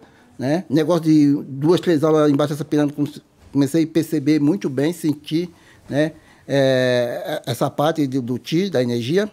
E aí, através de outros exercícios de respiração, aí a gente foi aprendendo, foi treinando mais técnicas de respiração, vários tipos de respiração, várias posturas corporais dentro da, da, da respiração.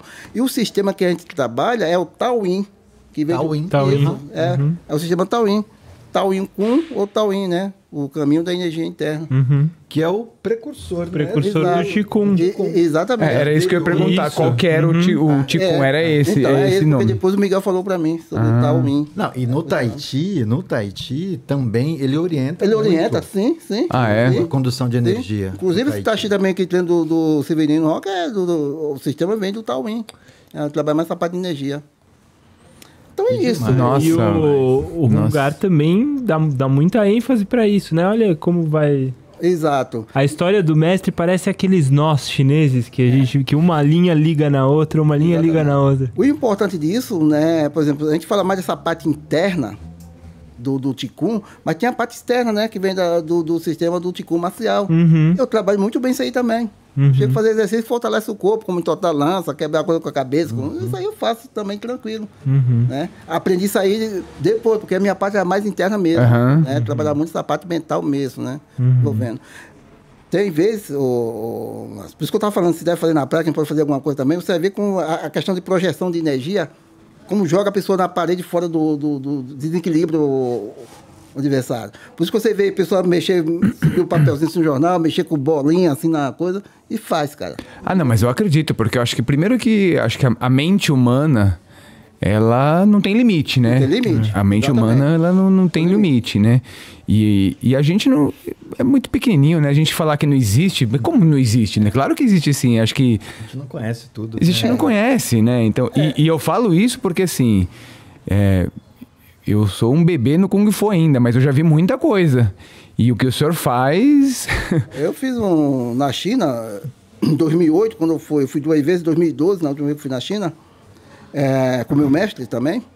Eu fiz uma demonstração lá que os chineses não acreditavam. O senhor fez? Foi. Nossa, e como é que foi? Essa com os olhos Os vendados? olhos vendados. E quem que segurou a fruta lá? Não, não, não foi de fruta, foi para localizar o nome do, do chinês. Ah, Porque não estava com facão lá para fazer a Ah, fruta. entendi. Quando o grão-mestre Chunin pegou três chineses, um, um mestre de louva-a-Deus, um mestre de Pacuá, Chang, e um mestre de, de tigre, de Hungá também, de Hong Kong. E, e esse mestre de Pacuá, que trabalha bastante energia também e tal, ele falou... Tava três, aí eu perguntei pro grão-mestre Chunin, eu falo um pouco chinês também, né? Eu, eu não falo chinês, mas eu decorei algumas coisas, dá para me virar com o grão-mestre Chunin. Escrevo também, então me vira um pouquinho. E aí o mestre falou, ah, esse é frontal, esse é frontal, mestre Tim, Chan, tal, sei o quê, tal. Eu falei, junta os três. Aí o mestre me deu a faixa, uma faixa preta enrolada, não sei nem quem era, cabeça. E ficaram os três em, em formado, formado um triângulo. E eu fui com a mão da mão e pedi para eles colocar a mão na frente. Olha, na China, num barulho enorme. O chinês colocou a mão aqui na frente aqui. Como ele falou antes o nome deles, na minha mente já está gravado. Então tem isso também. Lá no meu subconsciente eu já gravo o nome. Ele pode mudar de lugar, mas através da energia dele, através Você já da sabe- conexão com, com a energia. Ah, com o senhor, ah, com nome. com energia associou o nome àquela pessoa, Exatamente. independente de onde ele De onde estava. ele está. Essa é uma técnica também muito Uma assim, espécie de reconhecer o, a- o padrão o padrão. energético. Por isso que eu reconheço a roupa que a pessoa tá também. Uhum. Porque, por exemplo, você vendo meus olhos, você vir falar para mim, eu não vou sentir. Mas se eu ver você primeiro, aí é onde eu falo, com os olhos vendados. Você pode ir para a China e voltar que eu falo. Entendeu? Então tem essa técnica também. E aí, coloquei assim, eu falei o nome, mestre, mestre tal. E ficou quieto.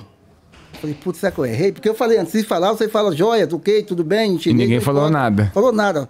Aí eu falei, né? É, mestre, fulano de tal.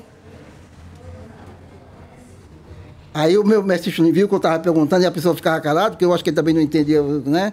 O Chunin falou, certo, e, Pablo, é, é, pô, aula bem, não sei o quê, né? Tá, falou. Tava bem. É isso mesmo. Aí eu saí procurando. Aí que acontece? Se o Chunin colocou ele, colocou ele em outro lugar, no lugar que estava outro do outro para lá. E aí eu fui, fui rodando, cheguei nele de novo. E aí é onde eu falo, a talvez vai fazer essa apresentação aqui, se vão ver, vou fa- faço questão de fazer, para vocês terem uma ideia. Né? E falei, isso aqui eu já falei o nome dele. Aí os caras não acreditou. Aí não acreditaram. Não acreditaram, isso o traduziu, aí deu... O senhor ainda falou, tipo assim, vocês estão brincando comigo, já, Aí o já falou- falei o nome dele Ah, três é. vezes. O que acontece? O Grão-Mestre Juninho falou inglês, tinha um rapaz da, da Suíça que falava espanhol. Esse rapaz traduziu espanhol. Mas no espanhol, quando ele falou no espanhol, ele falou. falou, ah. É isso mesmo. Aí o chinês batia pau não parava. Aí eu fui lá, ainda acertei, os outros- falei o nome dos outros dois. Aí teve um que eu falei que estava atrás de mim, eu coloquei, de costa assim, coloquei, coloca a mão aqui. Ele colocou a mão perto da minha, eu falei, esse é mestre tal tal e tá com, com a ca- é, um ifu, né, é, de cor azul. Aí o cara que fala espanhol estava traduzindo para o Chuchunim, o Chuchunim traduzia para ele em chinês, falando, não, correto. Ah, Os chineses não acreditaram. Eu tenho foto, tenho vídeo disso aí. Ah, mestre, Ah. se puder, passa pra gente, que tinha, olha... tinha mais de 40 chineses na mesa de honra. Todos levantaram. O que eu ganhei de presente, de frâmula, de, de coisinha assim, de presente que esses caras vieram me dar. O tempo todo. Uau. Então ele falou, não. Teve um, né, Rô? Lembra que o Chuchulim falou? Ele veio perguntar, perguntou pro Chuchulim de que lugar, de, de que cidade, de que lugar eu era da China. A Chuchulim falou, não, ele não é chinês, ele é brasileiro. falou, não, mas não acredito. Os chineses achavam que era de alguns lugares escondidos lá da China. escondido na China, é, fugiu da Exato. revolução e ficou escondido. Então são coisas que tem história, né? Tem, sabe? É como o mestre Cido quando chegou na China, né? O cara foi perguntar se ele precisava de intérprete, o chinês falou em chinês, o chinês falou, uai, vocês sabem disso? Sim, Quando ele sim. foi na China com o Joilson, Isso que ano foi, hein, mestre? foi em 87, foi em 88, uma coisa assim. É, Imagina nossa. chegar um brasileiro negro na Deixa- China é, em porque quando- 87, falando chinês, como Falando mais chinês. sido, sido Exatamente. É, eu acho que é, é dom, né? É dom. É dom, porque... É dom. Agora, mas eu estava lembrando aqui que nos anos 90, quando a gente começou a treinar Kung Fu, era muito comum a gente ficar treinando respirações na academia, o professor. Isso, tô falando da, da academia que eu treinava, E eu geralmente dormia na academia também, que eu morava longe Sim, da academia, claro. de sábado para domingo. Nossa, eu corria dormir na academia. Ficava uns três, quatro, o Luciano ficava. É porque você treinava com o mestre Rinaldo, né? Rinaldo. E o Rinaldo também é muito antigo lá, aluno do Amaral. Aluno do né? Amaral. E aí ele tinha vários livros, Lobisomem Rampa, uns livros de, Aham. de magia. E a gente ficava fazendo um monte de exercício à noite, luz apagada, com vela, que não sei o quê. Pra sentir as coisas, pra... Fazendo massagem, curando com as mãos, assim. Ah, e aí... E aí, quando a gente fazia isso, o colega sentia de fato. Nossa, eu senti que você tava com a dor aqui na lombar, mas você fez isso. Então, acho que tinha uma, um, sei lá, um desprendimento nosso, uma curiosidade nossa que foi nos aproximando dessa dimensão. Claro que não, a gente não teve assim um, um- um professor, um, eu no meu caso, um professor que olhasse para isso e falasse: Nossa, vamos, vamos se desenvolver nisso. Eu me lembro que o curso que eu fiz com o senhor lá atrás já era um pouco nessa linha, porque a gente queria o, o mestre Wagner. Isso foi em 98, 99 para 2000. É, acho que 98, 7, 8, porque já tinha Foi. fechado Exato. lá a academia do, do Rinaldo. Então acho que tinha muita curiosidade nesse, nessa época aí por. Esse curso, essa coisa- você sabe que esse curso de, acho que foi em 97, agora que eu tô lembrando e eu tô juntando aqui. Esse curso, eu ia participar desse curso do senhor, o Nilson ia me levar e eu não fui, porque no dia do O curso... Nilson foi? O Nilson Carvalho. Mas sabe ele o Nilson? chegou aí? Eu não sei se ele chegou aí, mas ele, ele ia me levar pra participar desse curso do senhor. E eu não fui porque no dia eu acordei com uma dor de dente. Ah, pode ter sido. E o Nilson falou, o Nilson pegou e falou assim pra mim, melhor você não ir, porque senão você pode passar mal, tá com dor de dente, tá enfermo, com alguma coisa assim. O Nilson, enfim, ele deveria ter algum conhecimento, ele, recomendou que eu não fosse com a dor de dente, porque eu tava com muita dor de dente no dia. É, e Nilson- acho que foi em 96 ou 97. 97 mais ou menos. O Nilson, sempre, o Nilson vivia sempre na nossa academia lá no Brook, né, Rô? Tudo que é. ele tá, E talvez tá- ia, você, a gente ia se cruzar lá. Ah, provavelmente. Foi na Foi, Lapa. tinha- Era foi um na curso Lapa, foi na Acho Lapa. que era isso É, mesmo. foi o Marcos Honor, né, que organizou Isso, a equipe lá. Tinha bastante gente, tinha umas 50 pessoas. na sala. Ah, tinha bastante gente. E a sala, a sala não era grande, Não, né? não Era era. sala eu, pequena. tenho, eu, tenho, eu tenho algumas fotos É. desse curso lá. Era uma sala, um, dos foto. primeiros dojo do Eu vou ver se, Sensei Wagner. se- eu vou mandar uma foto pra você. Talvez você Ah, tá foi lá. Será que dojo do Sensei? Wagner? É, era um Ah. dojo do Sensei Wagner. Agora que eu entendi. Exatamente. Um, do, um dojo, um dos primeiros, assim. Dos primeiros. Na garagem da casa que ele morava ali na Vila Pojuca, Ah. perto da academia do Cláudio. Ah, é? Nossa. Isso É, ele mesmo. contou essa história aqui no. Exatamente. Eu me lembro. exatamente. Não tava, mas assisti. Ô, mestre, deixa eu puxar uma coisa saudosista aqui dos anos 90. Não dos anos 90, o senhor é anterior aos anos 90, né? Mas vamos lá. Como é que o senhor vê a evolução do Kung Fu e, e como que o, o jeito de ensinar Kung Fu se modificou ao longo das décadas que o senhor está envolvido? Mudou muito na visão do senhor? O jeito de ensinar hoje? Os anos 90 a gente até brinca aqui, as aulas tinham duas horas de duração, por exemplo. Uma hora era só flexão de braço, ginástica, pula, corre. A outra aula, a outra uma hora era Um pouco de técnica e bastante luta. Luta, luta. Tinha até luta de chão, luta de Tinha, chão, luta de chão, tinha, luta de tinha, chão. tinha. E, e atualmente, como é que o senhor. O senhor consegue fazer uma. Vamos, contar um pouco pra gente a evolução? Como é que o senhor viu lá. essa Eu mudança? vou, vou, vou falar de acordo com com, com o que eu convivi, né? Sim, Uhum. sim. É, com, na época do meu tempo, que eu vejo cada um fala algo né, um pouco diferente né, de cada mestre e de, de como viveu. Mas, praticamente, é o que eu estava assistindo a, a, a live do, do grão-mestre Amaral, e foi o que ele falou, né? Você falou em duas horas. Tinha, por exemplo, nos anos 80, vamos falar de 80 a 90, era quatro horas de aula. De 90 a 2000, duas horas. Nossa, de já- 2000 gente, a gente só tá diminuindo. Pessoal, vamos, vamos, vamos voltar a fazer aí. um- Então a gente pega agora, de 2010 para cá, do 2000 para cá, uma hora. E agora já está diminuindo, vai para 40 minutos. Nossa. É, ué. Porque tem, ó, tem aluno lá onde a gente dá aula lá, mais de uma hora, está sendo muito puxado. Falei, putz, caramba. E a gente que pegava dois, três, quatro ônibus Exatamente. Para vir treinar, né? Chegava na academia, treinava, né? Quando eu comecei a treinar com o Miguel mesmo, era diferente. no Karatê, lá em Pernambuco, era duas horas, mas quando chegava a- aqui no domingo, aqui na Bela Vista, com o Miguel de Lucas, era quatro horas de aula. Sabe que eu tô tentando fazer isso aqui, né? O Márcio não, não deixa. O quê? De fazer aula de duas horas. Ah, não. Então, A gente não vai embora. o Márcio não deixa, não fecha não academia. então Gil, é, o, o- o- por exemplo, assim, o que eu vejo nesse meio? Lógico, era outro tempo. Agora é outro tempo. Né? A gente não pode. Eu ainda tenho uma hora que eu me seguro assim, porque eu não aguento dar um- uma hora. e, e a, Eu né, sei bem, mestre, eu não me aguento. Tá aí, a, a minha hora, a, a professora, a professora Rosânia, se for Rosânia, né, que ainda pega no pé. Olha, você não pode ficar nesse negócio de, tradu- de, de tradicional, não, porque é outro mundo. Agora tem tec- a tecnologia, agora tem a internet, agora tem tudo, tem vídeo aí para todo mundo ver a hora que quer tudo. Você vai perder aluno se você ficar desse jeito, querendo bater nos alunos, batendo.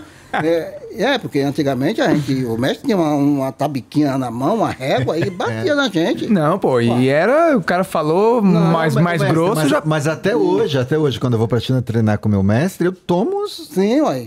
O, Se, eu- se, eu- se ele mostrar três, quatro vezes eu errar ainda, tomo. Eu ia trazer uma foto, que eu falei, imprimi alguns material para trazer, esqueci. Onde tem o Chichulim fazendo uma aplicação com ela de chave de braço, de tinar, ou quinar, como o pessoal fala. Eu pensei que ia quebrar o braço dela. Ela tá E o senhor só assistindo. Não, assisti uma... Eu falei, Romero, Assistindo e filmando. foi. Não, aí eu até imprimi essa foto para trazer, porque você quer falar. Ele fez uma chave de braço, ele bateu em cima do braço assim, eu falei, puta, vai, vai, vai quebrar o braço da minha mulher, cara. Aí eu falei pra ele, falei, mestre, faça comigo, deixa ela. Não, sério, cara. E ela deu uma risada, mas foi uma risada de choros, entendeu? Não, cê- vocês vão ver a cara dela. Não, já tá aparecendo aqui. Já vai certamente, aparecer. certamente o editor Então, colocou. cara, se a gente fizer isso hoje com o aluno, Ah, não fica. não fica, a gente vai até fica. processado. É, a gente. Aí... Então muda. Então, é, é, eu sou, na verdade, obrigado até a mudar, acompanhar o desenvolvimento do É. país. Porque senão, cara, não dá. Sim, Mas sim. não é de gosto, não é de coração, não. Sério. É. Então é isso. Realmente é é outro. Mas outro dia eu vi um vídeo do senhor fazendo uma luta. É, eu vi o senhor fazendo umas lutas outro dia lá que. Com um jovenzão lá, o senhor. É, não, não. A, a botina. Então, no- e ali é um pouco é só treinamento, né? Não é batendo, não, é treinamento. Não tem- É, é, Raiz. não, Por que que acontece? As pessoas acham que vai chegando a certa idade, é lógico, né, meu? Hoje eu tô com 63 anos. Vou completar 64 anos agora. Quase chegando a 65 anos. Tá mais jovem. Mas ainda dou minhas pernadas, né? Opa! É, Pô, não é experiência, né, mestre? Exatamente, né? Não posso... E, e se pegar bem, dói, né? É, dói, Isso dói. dói. É, não pode ter aquele fogo, aquela resistência de lutar 4, 5 minutos mais, mas no primeiro minuto tem que bater para Não, derrubar. e fora que o senhor com 50 anos de arte marcial, o senhor tem carcaça, né? É, Deus. Então, né? não é pra qualquer E um. Uma coisa importante, ô, ô Márcio, eu ainda pretendo dar um curso, está tendo procura, inclusive eu dei esse curso em Santiago, no Chile, para um pessoal lá, inclusive para um pessoal da segurança no Chile, que já treinava karatê, outro taekwondo e tal, um pessoal que cuidava da equipe do governo chileno. E aí o aluno meu lá conseguiu 20 pessoas da segurança, é, guarda de segurança da, da equipe da- do governo no, no Chile, e eu dei esse curso lá, né? Agora, foi quando? Em abril que eu fui? Em abril agora, esse ano que fui, tava lá. Né? E eu tava mostrando para ele um pouco de, de técnica, porque os caras, a gente vê que os caras não têm nem resistência para correr, Uhum.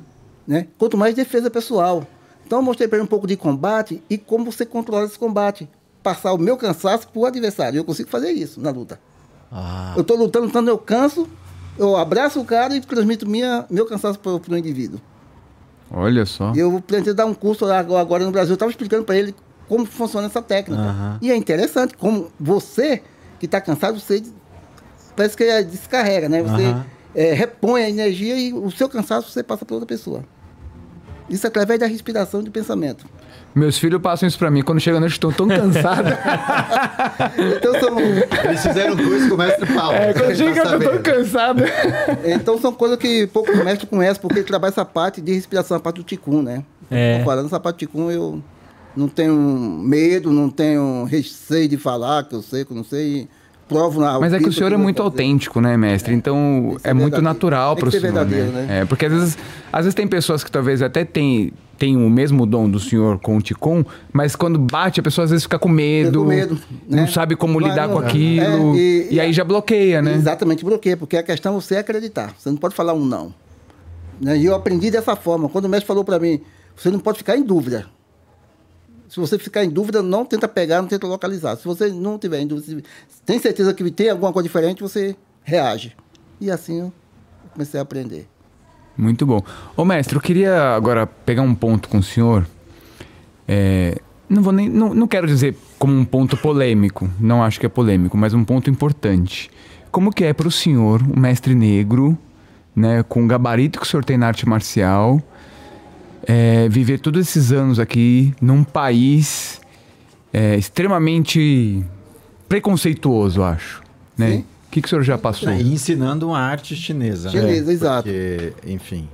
Então, Márcio, é que você falou, é um, uma pergunta bem, bem, um pouco é assim difícil, né? Mas é de, de, para mim, para mim explicar, porque eu passei realmente por isso. Não, O senhor, o senhor já passou algumas, Já passei algumas coisas assim? várias vezes, né? Não sei se vocês sabem, mas eu fui um dos fundadores tanto da Federação Paulista de Kung Fu como da Confederação de Kung Fu, Sim, sim. né? Junto com o Da Grão-Mestre FPKF e da CBKW. Eu me lembro de participar de eventos da FPKF lá atrás, que o senhor era delegado regional, né? Quando fundou a Federação Paulista de Kung Fu em 89, né? A primeira reunião, a segunda reunião dessa federação foi na minha academia no Bruco. Estava presente lá o Enio Kono, o mestre Liu Vinkei, é, Tom Machan, Li Ronqui. Então, essa reunião foi feita lá, foi registrado, foi fotografado tudo, né? E eu estou falando aqui, realmente quem esteve presente nessa reunião sabe que eu não estou mentindo, né? Por isso que eu ia trazer um certificado do primeiro campeonato de Kung Fu em 1980, que eu tenho, Campeonato Paulista Kung Fu mesmo, original, com apoio da, da, da Federação de Pugilismo, mas tudo bem. Então, é, na fundação dessa federação, aconteceu outra reunião no, restau- no restaurante chinês na, em Moema. Eu não vou citar nome, Sim. mas quando já estava todo mundo lá, eu cheguei um pouco atrasado. Quando eu cheguei na reunião, um dos membros sentado lá na mesa já de, de dessa reunião, né, perguntou para o outro lá: quem é essa pessoa? Quem é esse negro aí? E a pessoa do lado, né, falou em chinês, são chineses, falou em chinês, a pessoa do lado também é chinês e entendeu. Escutou o que ele falou. E aí falou, não, é um mestre aí de Kung Fu. Tá. Então a, a- a federação. Não, essa na reunião da confederação, não da federação, da confederação. Né? Então a confederação já está já, a confederação já está começando de uma forma errada. Já discriminando. Um Como assim, mestre- colocar o negro, né? O mestre negro Aham. na, na, da- na diretoria, né?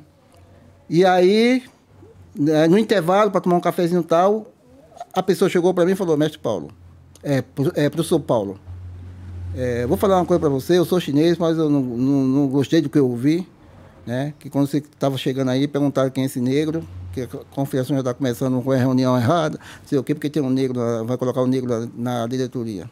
Me falou quem era tal, perguntou se queria que falasse alguma coisa lá, tudo. Eu falei, não, deixa quieto, fala não, porque senão vai estragar a reunião, tudo, né?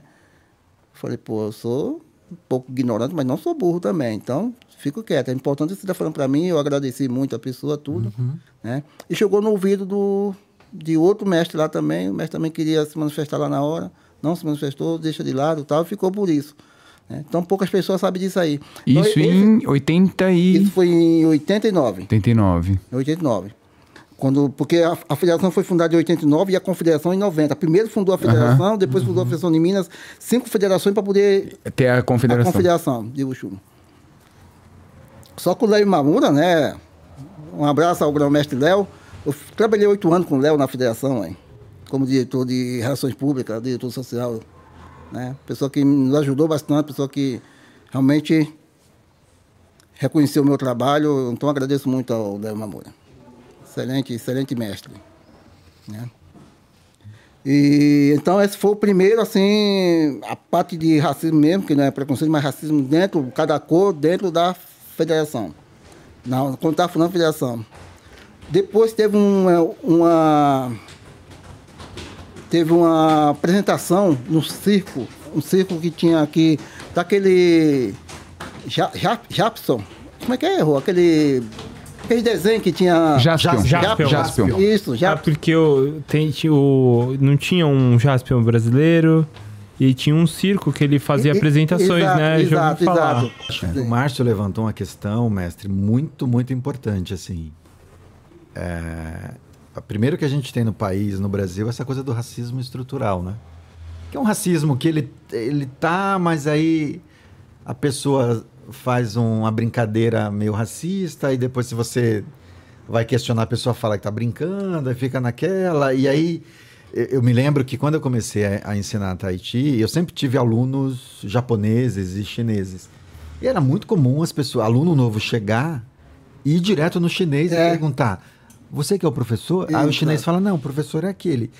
Aí a pessoa tinha um, um momento ali de consciência, me olhava assim, de cima a baixo, e aí tinha uma surpresa de que, olha, não, o professor não é um chinês, não é um Exato. japonês, Exato. Quando é foi- aquele pretinho ali que vai te dar aula de uma, de uma arte chinesa, que tem esse es- espanto também. Exato. Aqui na nossa escola, a gente teve poucos casos assim. De Acho que? não sei se De- o Márcio vai lembrar de uma pessoa que veio aqui pedir informação de Tahiti que perguntou: o professor é chinês? Não, não é. O professor sou eu. Ah, é você? E aí, pelo A é você, você já percebe que a pessoa. Exato, cravo, cravo. Isso já aconteceu. Que a gente está a gente tá num bairro, a gente está no Aham. centro da cidade aqui de São Paulo, mas logo acima é Higienópolis, que é um bairro Exato. frequentado por ju- judeus, enfim. Então a gente tem pessoas e pessoas, né? Então, Então acho que essa é uma temática É, muito. acho- a gente teve acho muito que um, delicada, um- né? um episódio aqui que foi meio um, um racismo meio estrutural, porque a pessoa veio, falou alguma coisa, e o meu aluno mais graduado é o Marcos Paulo, que estava ali embaixo. E ele é negro. conheceram lá embaixo. Ele é negro, Sim, ele já treina há mais de 20 É o anos comigo. da Olha. escola. Né? eu já tinha visto ele. Isso, antigo isso. mesmo. Muito antigo, assim. E ele é o nosso carro-chefe aqui, né? Ele é o meu braço direito aqui. Eu não me lembro exatamente o que foi, a pessoa falou alguma coisa. E aí eu, eu de uma forma muito educada, falei assim: eu acho que aqui não é academia para sua família. Né? E aí ela acho que entendeu, Claro. porque ela falou algo que não foi legal, né? Enfim, então, mas assim, acontece muito. Então, é, con- conforme eu estava falando né, dessa apresentação no circo, né, e, então fizeram uma reunião e falou, olha, cada academia vai, tem 10 minutos para apresentar, demonstrar né, é, seu estilo, por exemplo. Aí pegou o nome de todo mundo, meu nome e tudo. Quando faltava, quando foi a hora de eu fazer minha apresentação, eu estava com, com Antal, ou com Andal, né? E não estava brilhando, era muito era flexível, mas estava um pouco enferrujado. E aí eu escutei, né? Chamar, pulou minha vez, chamaram outra pessoa lá, outro mestre, pulava outra vez, deixava por último. E não me chamaram para fazer a minha apresentação. Eu era o terceiro da lista de 10 escolas, eu acho. Aí foi lá, cada um. E eu, nossa, ansioso lá, fazer o quantal da, da gaça, bu- né? Aí no fim eu fiquei sabendo que não chamaram porque a minha arma era uma arma velha, que não sei o quê, e não ia muito, isso aí não ia cair muito bem para o circo lá, para a diretoria do circo, tipo coisa assim. Mas eu acho que não foi nem a questão de, da arma, foi a minha questão da cor mesmo. Isso da federação. Agora, mestre, o senhor, na- Então, nessas essas idas coisas- para a China, o senhor já sentiu algum, algum racismo? Não, aí já foi diferente. Não sei porquê, mas realmente eu me senti muito seguro, é, muito honrado, muito respeitado na China. Como eu falei, foi mais de 40, mais de 40 mestres chineses que levantaram e vieram bater palmo para mim e que vieram me dar presente de acordo com a minha técnica. Quando perguntaram se eu era chinês, de que lugar da China eu era, tipo coisa assim, né? É, dentro do avião, quando eu estava vindo da China, eu fiz escala na França, né, de Hong Kong na França, é, em Paris. É, França, né? Paris. Isso. E para cá, vinha uma, uma, uma, eu acho que era uma alemã, uma loira, uma loira, né?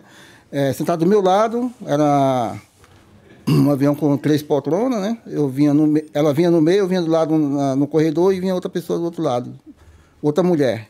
E ela vinha do meu lado assim, mas bem lourinha mesmo, é, simpática. Aí Aí veio passando, aí, assim, passando tal. Eu acho que ela viu, eu tava com uma apostila em chinês, lendo assim. E ela perguntou para mim se eu expliquei inglês. Eu falei, não, eu não falo ingl- inglês, não falo, eu falo um pouquinho chinês. Aí ela falou, olhou assim, ela pediu para ver, eu posso ver? Ela começou a ler em chinês. E começou a falar o que tinha lá. Nossa, olhei assim, aí ela falando, aí ela falando que estava na China, que isso aqui era um evento que teve na China. Ela perguntou se estava num evento na China, eu falei sim, isso aqui está falando do evento que teve na China, o tipo um regulamento do evento, era a revistinha lá do, do evento em Hong Kong, né? E eu- aí eu perguntei, em português mesmo, você fala chinês? Fala, pois ela se- fala. Eu morei na China cinco anos. Uau. Eu sou a, alemã, é, da França, francesa, né? Francês. É, falei assim tal. Aí ela, batendo palmo, parabéns, viu? Porque essa cor, a, a, sua, muita gente na China não aceita, que não sei o quê, porque eu sou branco, eu sei disso, ela falando. Ela falou, e eu admiro, né? Depois começou falando assim. Aí a mulher que estava lá escutando, a outra, do lado da janela, era brasileira e falava inglês.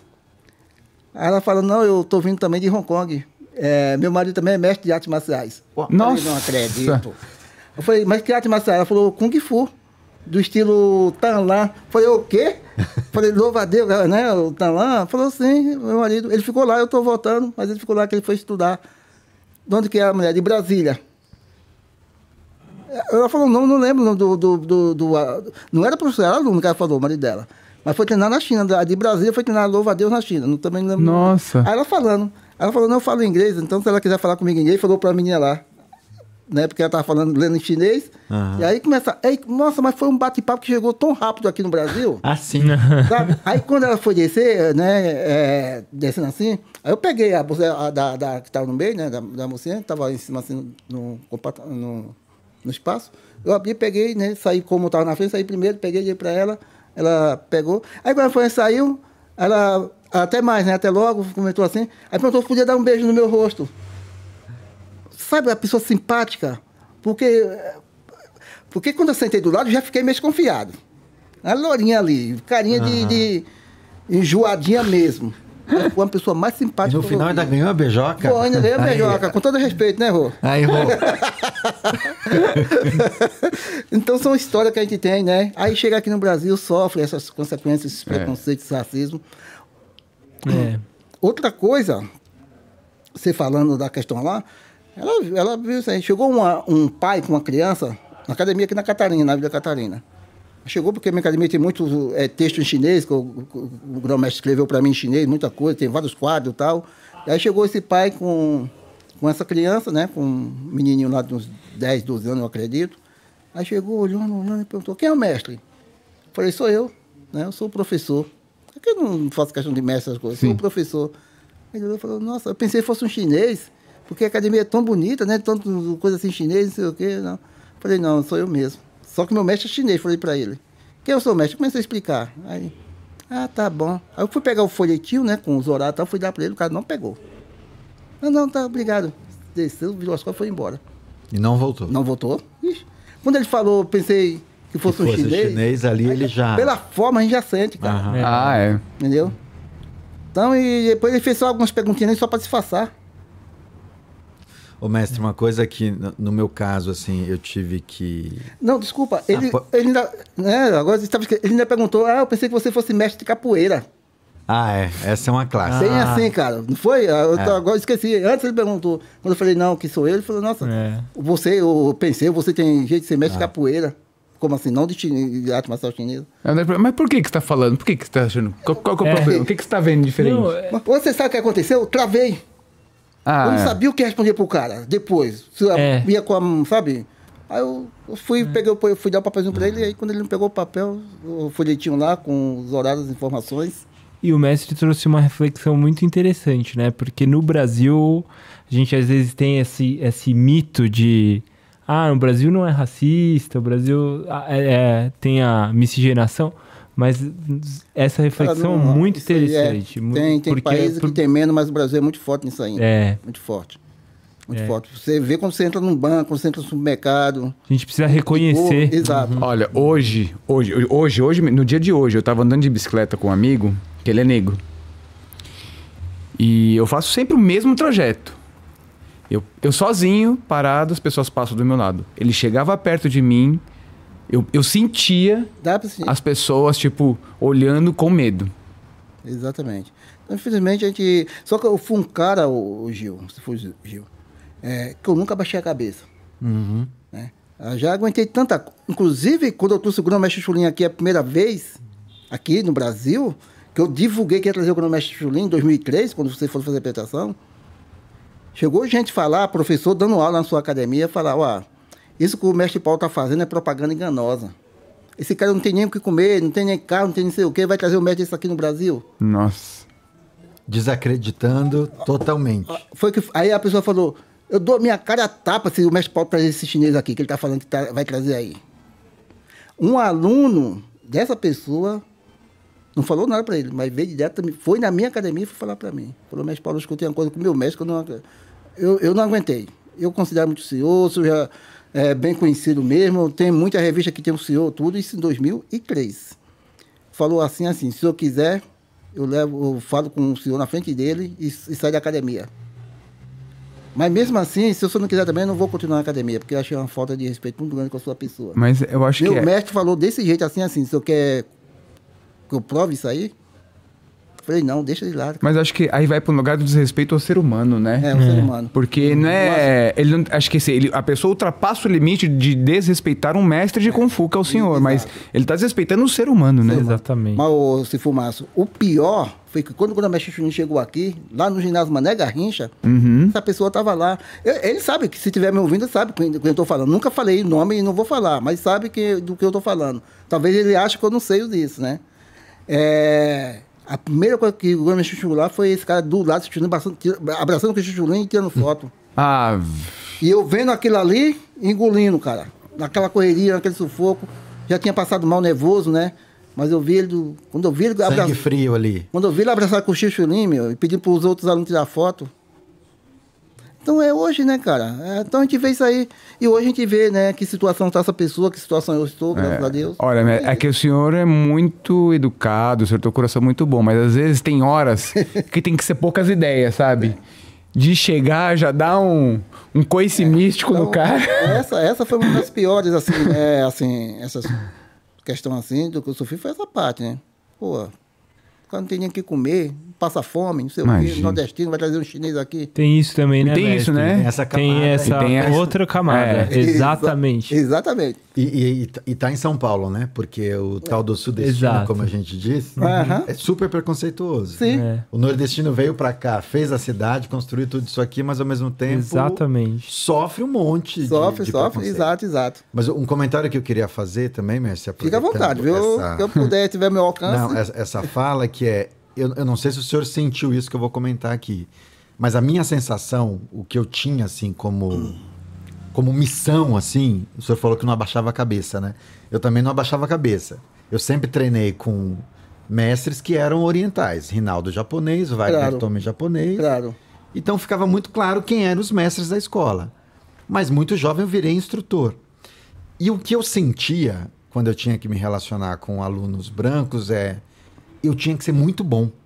Eu tinha que treinar, treinar mais. Então, enquanto um branco treinava duas horas, eu tinha que treinar quatro, cinco horas, porque a minha técnica tinha que convencer aquele aluno branco de que eu podia Exatamente. ensinar.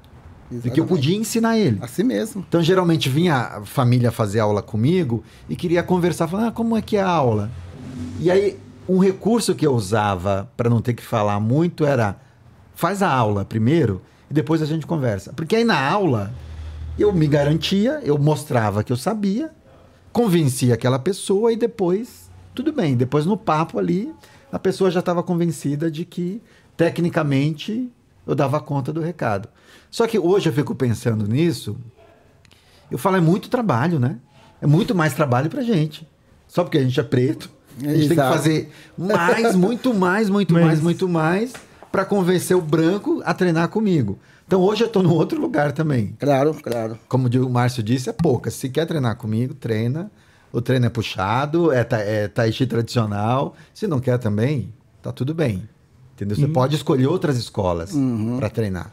Mas tem um processo aí na nossa jornada de vida que faz a gente também encontrar recursos de falar: não, eu não quero mais isso. Eu não quero ter que ficar me provando para uma pessoa que Claro. quer treinar com chinês, Claro. tudo bem. Você pode treinar com chinês Claro. e tá tudo bem. Entendeu? Mas eu não sei se isso que eu narrei aqui, se o senhor também é, sentiu sim, isso. sim, é. Eu tenho que treinar mais e fazer isso mais para. Isso mesmo, dessa forma que, que eu ajo também, agia, né? E não, o- até mesmo hoje, para dar aula, eu, eu prefiro dar aula, né? E fazer luta com meus alunos para ele ver que eu ainda tenho condições. Pois pode ser é, branco, pode ser chinês, só. não sei o quê. Então, essas coisas assim, cara. Então, realmente é dessa forma mesmo. Né? A gente falando antes de, de países, né? Por exemplo, eu já fui umas quatro vezes para Medellín, na Colômbia. Saí em dois canais de televisão, você vê, tem no, no meu canal de YouTube tem dois canais de televisão, um dos maiores canais de televisão de Medellín. Eu dei uma entrevista mais ou menos de 20 minutos, fazendo demonstração e falando, né? Então ele está traduzindo, falando em português, traduz em espanhol, né? Tem um, saí em dois jornais em, Santi, em Santiago, no Chile.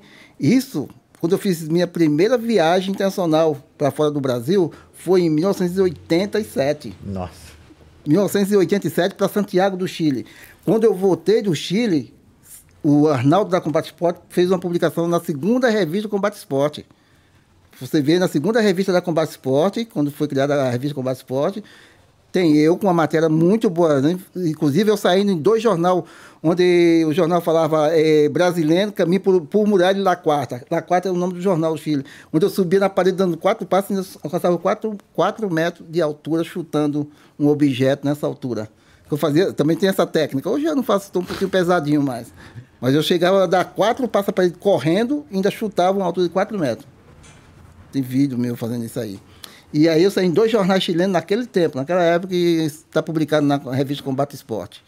Muito bom. E é, então tem, no- tanto no Chile como na Colômbia, na Argentina, eu sou muito conhecido. Né? Quando eu vou para esse lugar aí, tem vários posts meus, cartazes nas, nos jornais, na- nas bancas, em tudo que é lugar lá. então tem um bom trabalho. né? Mas infelizmente o Brasil, a gente. É, infelizmente a gente ouve muito relato, assim, né? Em várias áreas, não é só Ah, no sim, Kung Fu, sim. de que a pessoa sente que, áreas. que precisa mostrar que é melhor.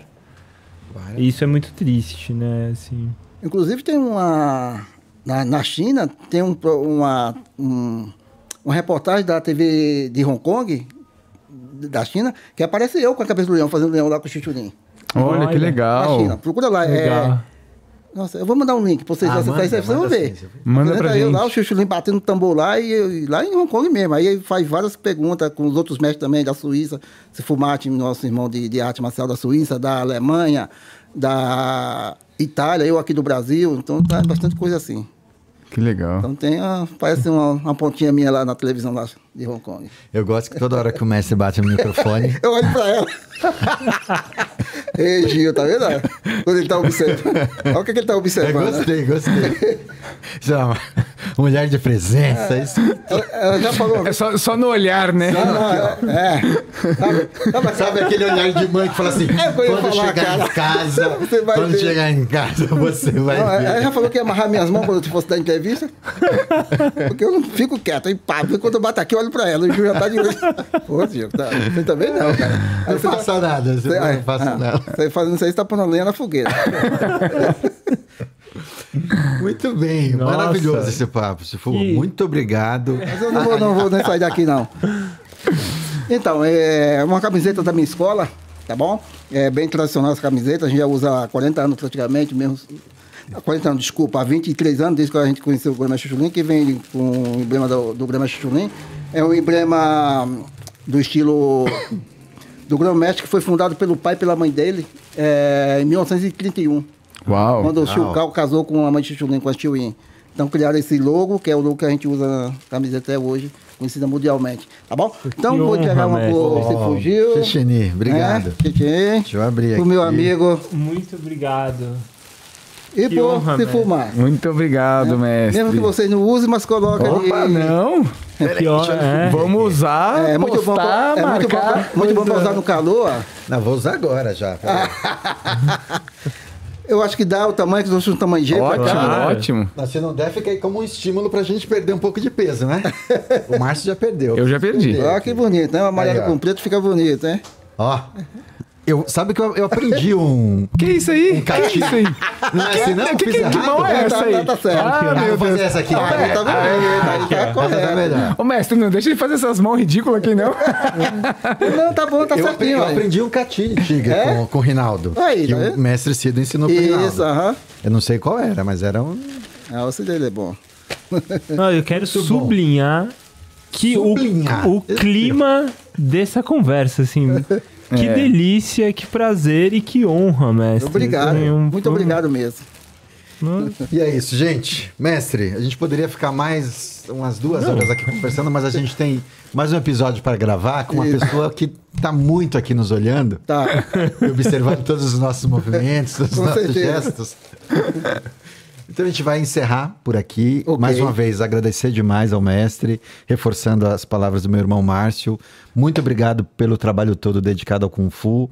O senhor citou essa coisa dos passos na parede, depois eu fiquei lembrando, ai, foi daí então que eu ficava treinando. Então, eu, eu treinava isso também, de Treinava ficar isso. É, correndo, tem. todo mundo. Sim, e aqui também, não tinha Ah, esse? Esse, exato. É. Exato. Que depois apareceu no Matrix, apareceu. É, depois inclusive apareceu tem um monte de. Inclusive tem algum vídeo meu no meu canal do YouTube, quem quiser ver, né? Acessa lá, Cifu Paulo, tá lá no YouTube, tem todas essas Tem o técnicas. senhor- Ah, ótimo. parede, Ah, no maravilha. Ticum também. O né? canal chama Chifu Paulo. Cifu Paulo. Isso. Muito Pode, bem. ah, no Chifu Paulo você vai achar no Instagram, no, no, no, no. YouTube, Facebook, tudo. Legal. tudo. Muito bom, muito bom. Então, todo mundo aqui do canal, vai lá no canal do Paulo. Corre lá. Fala, assistir o senhor lá no, tig, no Sobre Tigres e. Dragões. Tem 280 vídeos. Olha aí. Olha só, vixe. Olha aí. Muito conteúdo. Muito bom, muito bom. Obrigado, mestre, mais uma vez. Muito e não obrigado, de mestre. curtir, compartilhar, comentar, deixar comentários. Comentar e deixar comentários redundante. E sugestão de convidados, Isso aí. tá? Ou convidadas. E se você puder, um apoio mais relevante, coloca aqui no nosso Pix. Ótimo. Muito bom. Valeu, Obrigado. gente. Obrigado, pessoal. Obrigado, obrigado.